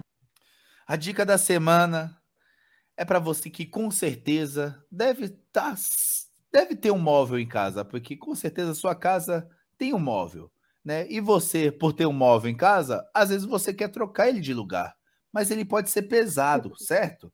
Certo. Então, faça o seguinte, olha a gambiarra que eu vou te ensinar. Pega um tapete, coloque debaixo do, debaixo do seu móvel, você colocando o seu tapete debaixo do seu móvel, você consegue arrastar ele, empurrar, puxar, e sem arranhar o piso e sem fazer força. E olha lá, e aí você tem a, a qualificação ali para você estar tá mexendo e colocar o seu móvel aonde você quiser. Então, aproveite essa dica, porque não vai arranhar o seu piso, você não vai fazer força, e aí você vai colocar o seu móvel aonde você desejar. Esta é a dica de gambiarra da semana. É isso aí. Vamos Isso é testar. Vamos testar. Não, eu vou testar não. Essa mesa que eu tô, ela é desse jeito, porque ela é de mármore à base e é pesada. Eu tenho que colocar um tapete debaixo para poder puxar a mesa para não arranhar meu piso, é óbvio, né? Então, essa, isso aí é comprovado. Hum, então tá certo. Tá certíssimo. É isso, mais uma vez, Carol, muito obrigado. Seja sempre muito bem-vinda. Quiser divulgar algum trabalho escolar, educacional aí, fique à vontade para entrar em contato com a gente aí. Você tem contato diretamente com a Paixão, entra, venha divulgar futuros trabalhos. Se tiver precisando de algo na, na sua escola ou nas escolas próximas à sua região, para alguns alunos, o que for, mande para cá que a gente gosta de- também de estar ajudando, é, movimentando né, é, o crescimento tanto dos alunos quanto da qualidade do bairro, dos professores e aí por diante, tá? Fique à vontade, muito obrigado mesmo pela tua presença. Beleza? Obrigada, gente. E só para lembrar, gambiarra pode? Pode! Pode, é pode, claro. pode, pode, pode muito, Pode pode muito, pessoal. Um abraço, um beijo na bunda de cada um. recreio, Cuidado com a merda que você não segura, Valeu. cuidado com o piolho. Obrigado, piolho. pessoal. Um beijo, um beijo na bunda. Tchau. Tchau!